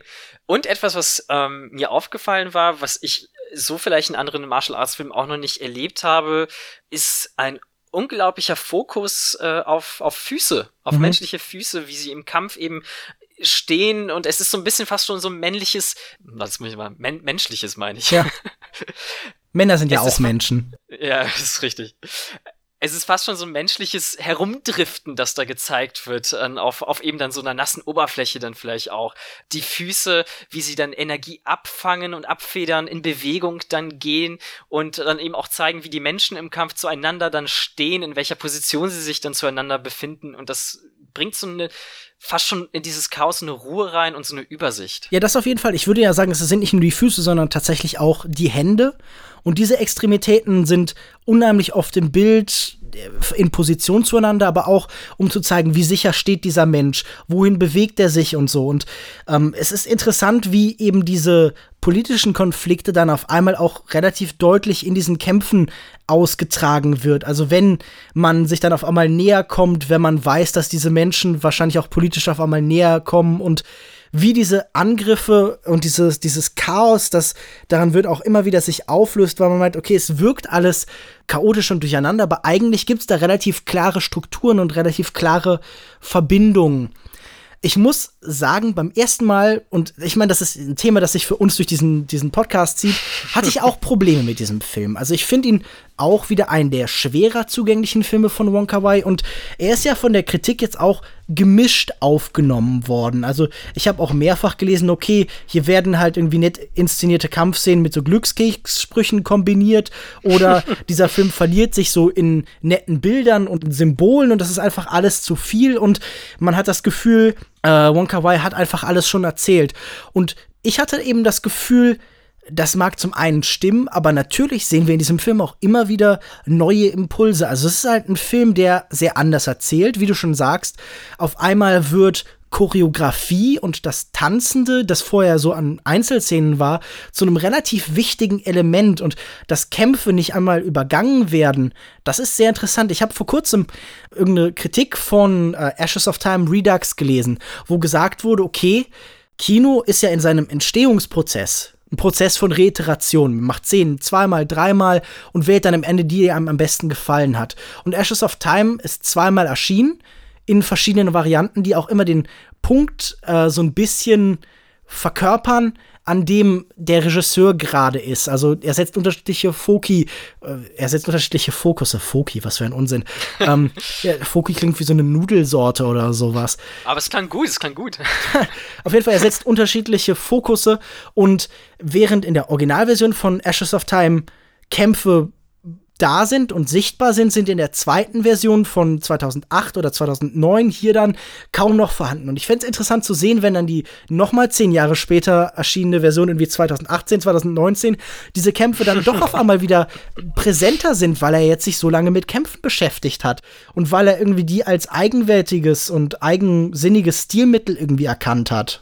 Ja, und äh, es, man merkt ja auch in diesen Filmen, und deswegen würde es wahrscheinlich auch ganz gut dann wieder passen, dass er ja auch so ein ehrliches und sehr persönliches Interesse für diesen, äh, also ich hätte jetzt Kampfsport gesagt, aber für ihn ist es auch eine Kampfkunst dann definitiv. Ein, ein, das ja hier wirklich als Kulturgut beschrieben wird, das eben aus diesen verschiedenen Schulen dann, dann ähm, zusammengekommen ist, im ständigen Austausch auch miteinander steht und da, wo dann eben so vielleicht das Sentimentale in den anderen Filmen, in den Beziehungen zueinander dann, dann lagen, ist, finde ich, hier die Sentami Sentimentalität von Wong Kar-wai ganz klar auf dieses Vergessen von halt diesen Kulturgütern dann eben dann drauf ausgerichtet. Das ist aber vielleicht auch ein Problem des Films. Also es ist das erste Mal, dass man das Gefühl hat, dieser Film ist offen und ehrlich auch in Bezug auf manche Sachen nostalgisch. Also die Nostalgie ist nicht nur präsent, sondern auch der Film selbst wird von ihr so ein bisschen vergiftet. Also ich finde, dieser Film hat so Momente, wo man sich so denkt, so geht's nur daran, die Erinnerung an jemanden aufrechtzuerhalten,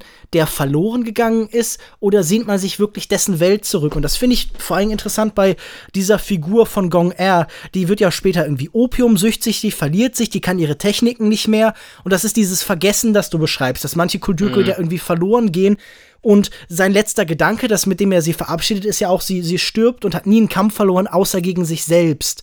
Mhm. Und dann ist da ganz stark die Idealisierung von so einer bestimmten Herangehensweise einer anderen Zeit. Das ist das erste Mal, dass mir ein Film in seiner Art, nostalgisch zu sein, vielleicht unangenehm war bei Wong Kar Wai.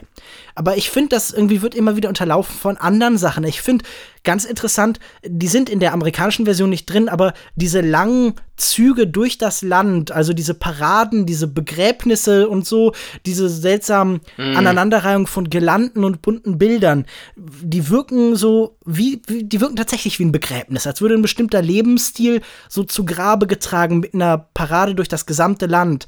Und die sind so merkwürdig gemischt in der Stimmung, als ging es darum, zu einem neuen Ort zu kommen, aber auch eben was Vergangenes hinter sich zu lassen. Und diese, diese Gleichzeitigkeit sorgt dafür, dass ich nicht das Gefühl habe, ich sollte mich zu sehr von diesem Gefühl, dass das hier auch nostalgisch ist, mhm. und dass irgendwie Wing Chun hier so sehr gefeiert wird oder vielleicht auch Wong Kar Wais Art von Kino so ein bisschen aufgegeben wird. Es gibt ein ganz interessantes Video, ich glaube, das ist von, ähm, das ist auch bei, bei Fandor erschienen, wo viele von Kevin Belees Videos auftauchen, wo er über die Kämpfe dieses Films spricht, sie so ein bisschen in der Rangliste ordnet und auch über diesen von dir schon angesprochenen Kampf vor dem Zug im Schnee mhm. erzählt. Und er beschreibt dann, wie dieser Kampf für ihn auch ein Kampf ist zwischen einer neuen Art Filme und Kampffilme zu machen und der alten.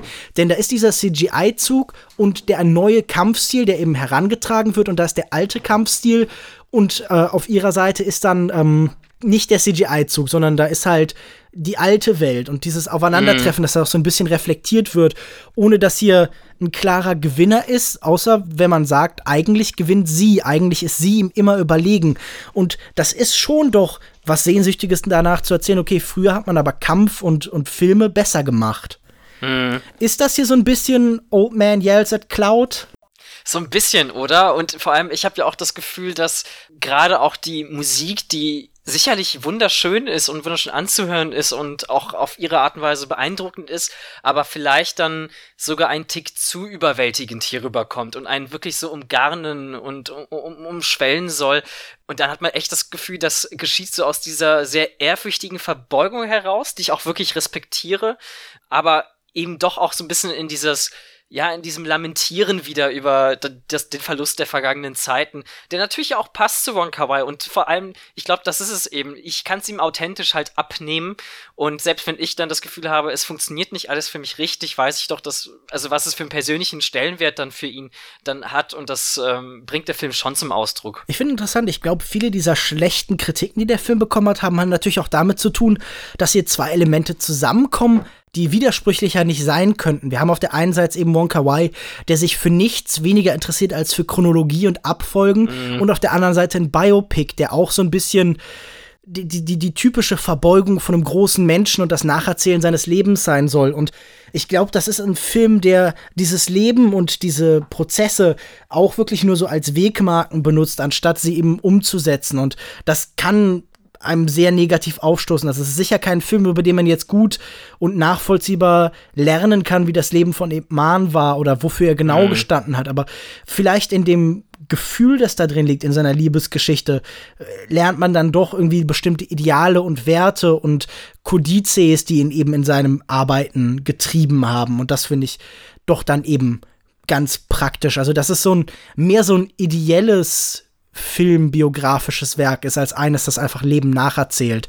Und gerade im Gesamtkontext eben seiner, seiner Filmografie, finde ich, kann man dann so etwas auch durchaus mal äh, geltend werden lassen und gelten lassen ihm gegenüber. Wie gesagt, ich glaube, das ist ein Film, der seine Schwächen hat, aber mhm. ähm, ich würde die nicht alle zu stark eben anrechnen lassen. Nun gut, das wäre dann auch der bislang letzte Film von Wong Kar Wai. Er ist 2013 erschienen, also es ist tatsächlich jetzt auch schon wieder vier Jahre her. Es kommt mir nicht so lange vor, aber mhm. das ist auch schon wieder die Zeit, in der keine Ahnung, manche Regisseure vier Filme machen, zum Beispiel Woody Allen, oder andere Filme, andere Regisseure 20 Filme machen, zum Beispiel Takashi Miike oder so. Aber das sind natürlich auch einfach andere Arten von Filmemacher, die auch anders an ihre Filme herangehen. Es gibt verschiedene neue Projekte, die angekündigt worden sind. Also es gibt einen Film, an dem er mitgeschrieben hat von Jijai Zhang. Da hat er ähm, am Drehbuch von See You Tomorrow von 2016 ein, eine romantische Komödie mitgewirkt, die aber nach dem, was ich gelesen habe, nicht sonderlich gut sein soll. Ich habe sie bislang noch nicht gesehen. In der IMDb angeführt ist Blossoms, ein Drama über das Leben von Menschen in Shanghai. Also das ist aber auch für ein Gerücht. Ich erinnere mich, dass ich irgendwann mal, als ich bei Kinozeit das Praktikum gemacht habe, eine News darüber geschrieben habe, dass er als nächstes irgendwie eine romantische Komödie machen möchte, einen Liebesfilm. Und jetzt gibt's die letzte News, die man hat, sind so von Ende 2016, wo es darum ging, dass er wohl einen Film über den Plan, Maurizio Gucci umzubringen, einen Film drehen soll. Also den Modeschöpfer, den Modezar. Und das sind oh so die letzten Sachen, die man angekündigt hat. Das sind aber alles Sachen, die ich mir vorstellen könnte. Und mm. ich muss einfach auch sagen, nahezu jede Geschichte, die er verfilmen könnte, jede Idee, ich würde mich sehr auf diesen Film freuen, auch wenn die letzten Filme vielleicht nicht seine allerstärksten waren, nicht die absoluten Highlights seiner Karriere. Ich blicke da doch mit großem Interesse auch in die Zukunft. Ja, sehe ich natürlich genauso. Ähm, ich äh, würde mich allein schon deswegen dann über was Neues freuen, damit ich am, am Ende nicht nur an diesem Eros dann kleben bleibe, der dann als letzte Wonka Y-Bastion da so für mich, für mich dann tätig wird. Ähm, aber ich, also gerade dieses Blossoms klang wirklich interessant und das erinnerte mich dann fast schon auch wieder so ein bisschen an In the Mood for Love, weil es ja. auch so, so ein bisschen dieses Period-Piece dann vielleicht werden könnte und auch fast so, so eine Art Fortsetzung, ähm, zeitlich zumindest gesehen, vielleicht nicht unbedingt auf die Figuren dann, dann übertragen, aber ich glaube, der soll sich ja auch schon so von den 70ern bis in die 90er Jahre dann Shanghais irgendwie so durchwinden, was man gehört hat. Aber ich glaube, es beginnt auch wieder in den 60ern, wie eben diese Trilogie von Filmen. Also, das ist zumindest, was ich hier im Internet nachlesen kann. Ich weiß natürlich, ja. was nicht geplant ist, aber das Ende der Kulturrevolution muss da wohl dann irgendwie ein historischer Punkt mhm. sein. Also da ist auch wieder dieses relativ leichte Einweben von biografischen Rahmenbedingungen in das Ganze zu spüren. Und ich könnte mir das sehr gut vorstellen, so ein Film, der über längere Episoden tatsächlich so sehr romanhaft erzählt. Also ich musste, musste tatsächlich auch bei dem letzten Film von Jia Shanke, Mountains May Depart, in seiner Dreiteilung so ein bisschen an Wong Kar-wai denken und hatte das Gefühl, die Art, wie hier Beziehungen geschildert werden, die hat gewisse Parallelen. Also es ist natürlich ein komplett anderer Film, aber ich habe mir gedacht, diese Geschichte könnte ich mir auch ganz gut von jemandem wie Wong Kar Wai vorstellen. Und ich würde mir eigentlich fast wünschen, dass er sich nicht in die 60er zurückzieht, sondern dass er es noch mal mit der Gegenwart probiert. Also versuch dir vorzustellen, wie wäre ein Film von Wong Kar Wai im Jetzt, in dem dann auf einmal das Internet präsent ist. Also ich glaube, diese Filme wie Chunking Express und so sind in ihrer Geschwindigkeit und in der Art, in der sie von Globalisierung erzählen und davon, wie verschiedene Menschen von überall zusammenfinden, doch relativ gut als Vision für die Zukunft. Aber da sind dann halt auch noch Pager, mit denen man halt irgendwie ja, dass das stationäre Telefon irgendwie anklingelt und so. Und ich könnte mir sehr gut vorstellen, ähm, Wonka Wai einfach auf der Gegenwart loszulassen und sich nochmal einen neuen Stil zu suchen. Das wäre das, was ich mir am ehesten von ihm wünschen würde. Das klingt äh, erstaunlich gut und gerade auch da könnte ich mir vorstellen, da wieder so interessante Geschichten drumrum zu ranken, wie wir in dieser ständigen Erreichbarkeit leben, allerdings dann eben doch vielleicht nicht in dieser Masse beachtet werden oder darum kämpfen, eben aus ihr herauszustechen. Das sind ja genau seine Themen und würden sich da wunderbar einfügen. Jetzt, äh, jetzt hast du mich da wirklich, äh, ja, angeregt. Also ich meine, in, in der Hinsicht ist Chunk, äh, Chunking Express ja ein Internetfilm ja, eigentlich ja. auch. Menschen, die permanent aneinander vorbeiziehen in riesiger Geschwindigkeit, aber trotzdem alle auf sich selbst gestellt sind. Und das scheint mir einfach eine so logische Kopplung von Thema und Stil zu sein, dass ich, also ich könnte mir nichts Besseres vorstellen als, keine Ahnung, irgendwie so ein, ein Internet-Thriller oder sowas oder eine Internetgeschichte, sowas wie dieser ganz fürchterliche Ivan Reitman-Film. Ich weiß gar, gar nicht mehr, wie der heißt, wo es in diesen Episoden um irgendwie verschiedene Menschen geht und wie sie mit dem Internet umgehen. Sowas würde ich mir eigentlich mhm. von Wong wünschen. Also irgendwie nicht, dass ich ihm das diktieren will, sondern ich könnte mir einfach vorstellen, dass das Ergebnis unheimlich interessant wäre. Und das wäre vielleicht auch eine Möglichkeit, ihn auf einmal wieder präsent zu haben als Regisseur, der nicht nur irgendwie Bestand verwahrt, sondern der Impulse setzt stilistisch für unsere Gegenwart. Denn natürlich sollte man Regisseure nicht nach ihrer Zeitgeistigkeit äh, beurteilen, aber ich habe das Gefühl, dass Wong Kar Wai war immer jemand, der gerade dadurch funktioniert, dass er eben auch surft mit dem Jetzt und dass er das verarbeitet, dieses Tagebuchartige. Und wenn das in sein Kino zurückkehrt, dann ähm, könnten da ganz interessante Sachen bei rauskommen. Wir werden ihm dann wahrscheinlich diesen Podcast zuschicken und ähm, hoffen dann, dass er diesen Input dann geistreich aufnimmt. Ich, ich würde mich natürlich sehr freuen, wenn Monkawai äh, irgendwas von uns zur Kenntnis nehmen würde. Oder wenn wir irgendwie mit ihm. Also ich, ich, ich fände es ja schon cool, ihn zu treffen. Ich habe tatsächlich letztens irgendwo gelesen von jemandem, der in einem äh, Restaurant irgendwie in Hongkong getroffen hat und dann ganz schockiert war, dass er seine Sonnenbrille nicht aufhatte. Würde man ihn dann überhaupt erkennen? Also, das ist ja auch die Frage. Ich, ich glaube nämlich auch. Mhm. Also, ich glaube, in dem Moment, in dem er keine Sonnenbrille mehr anhat, muss man sich sicher sein, das ist nur einer der zahllosen Wonka Wai-Imitatoren, ja. die durch die Straßen von, von Hongkong laufen, in der Hoffnung, dass, keine Ahnung, amerikanische Touristen sich mit ihm zusammenfilmen oder so. Weil kein Regisseur auf dieser Welt ist amerikanischen Touristen bekanntermaßen besser vertraut als Wong Kar Wai. Aber ich würde sagen, mit diesem Ausblick auf die Zukunft sind wir dann auch an einem Punkt angekommen, wo wir diesen Podcast zu einem logischen und konsequenten Ende bringen können. Wir haben jetzt annähernd drei Stunden über Wong Kar Wai geredet. Ich hatte anfangs anderthalb an angezielt, aber das war, glaube ich, von Anfang an illusorisch. Wir sind genau wie Wong Kar Wai. Wir suchen uns die Themen, wir driften herum und das war ja auch, was wir am Anfang so ein bisschen angekündigt haben. Ich muss erstmal sagen, vielen Dank für das Gespräch. Ich glaube, das hat äh, zumindest mir sehr viel Spaß gemacht. Ja, mir auch, absolut. Vielen, vielen herzlichen Dank für die Einladung, ja. Ja, äh, jederzeit wieder gerne. Also ich glaube, äh, ich habe bis jetzt auch noch keinen Gast gehabt, den ich nicht gerne wieder eingeladen habe, aber das hat mir auch wirklich sehr viel Spaß gemacht. Ich meine, was könnte mehr Spaß machen, als endlos über einen Regisseur zu reden, den man ohnehin sehr liebt, mit dem man viel verbindet, dessen Filme man sehr gern mag. Abschließende Frage: Wie viele Sterne würdest du Wonka Wai vergeben? ich ich gebe ihm einen einzigen Stern auf dem Walk of Fame meines persönlichen Walk of Fames. Gute Antwort. Da sind genug Stars in seinen Filmen, als dass man da noch welche hinzufügen müssen.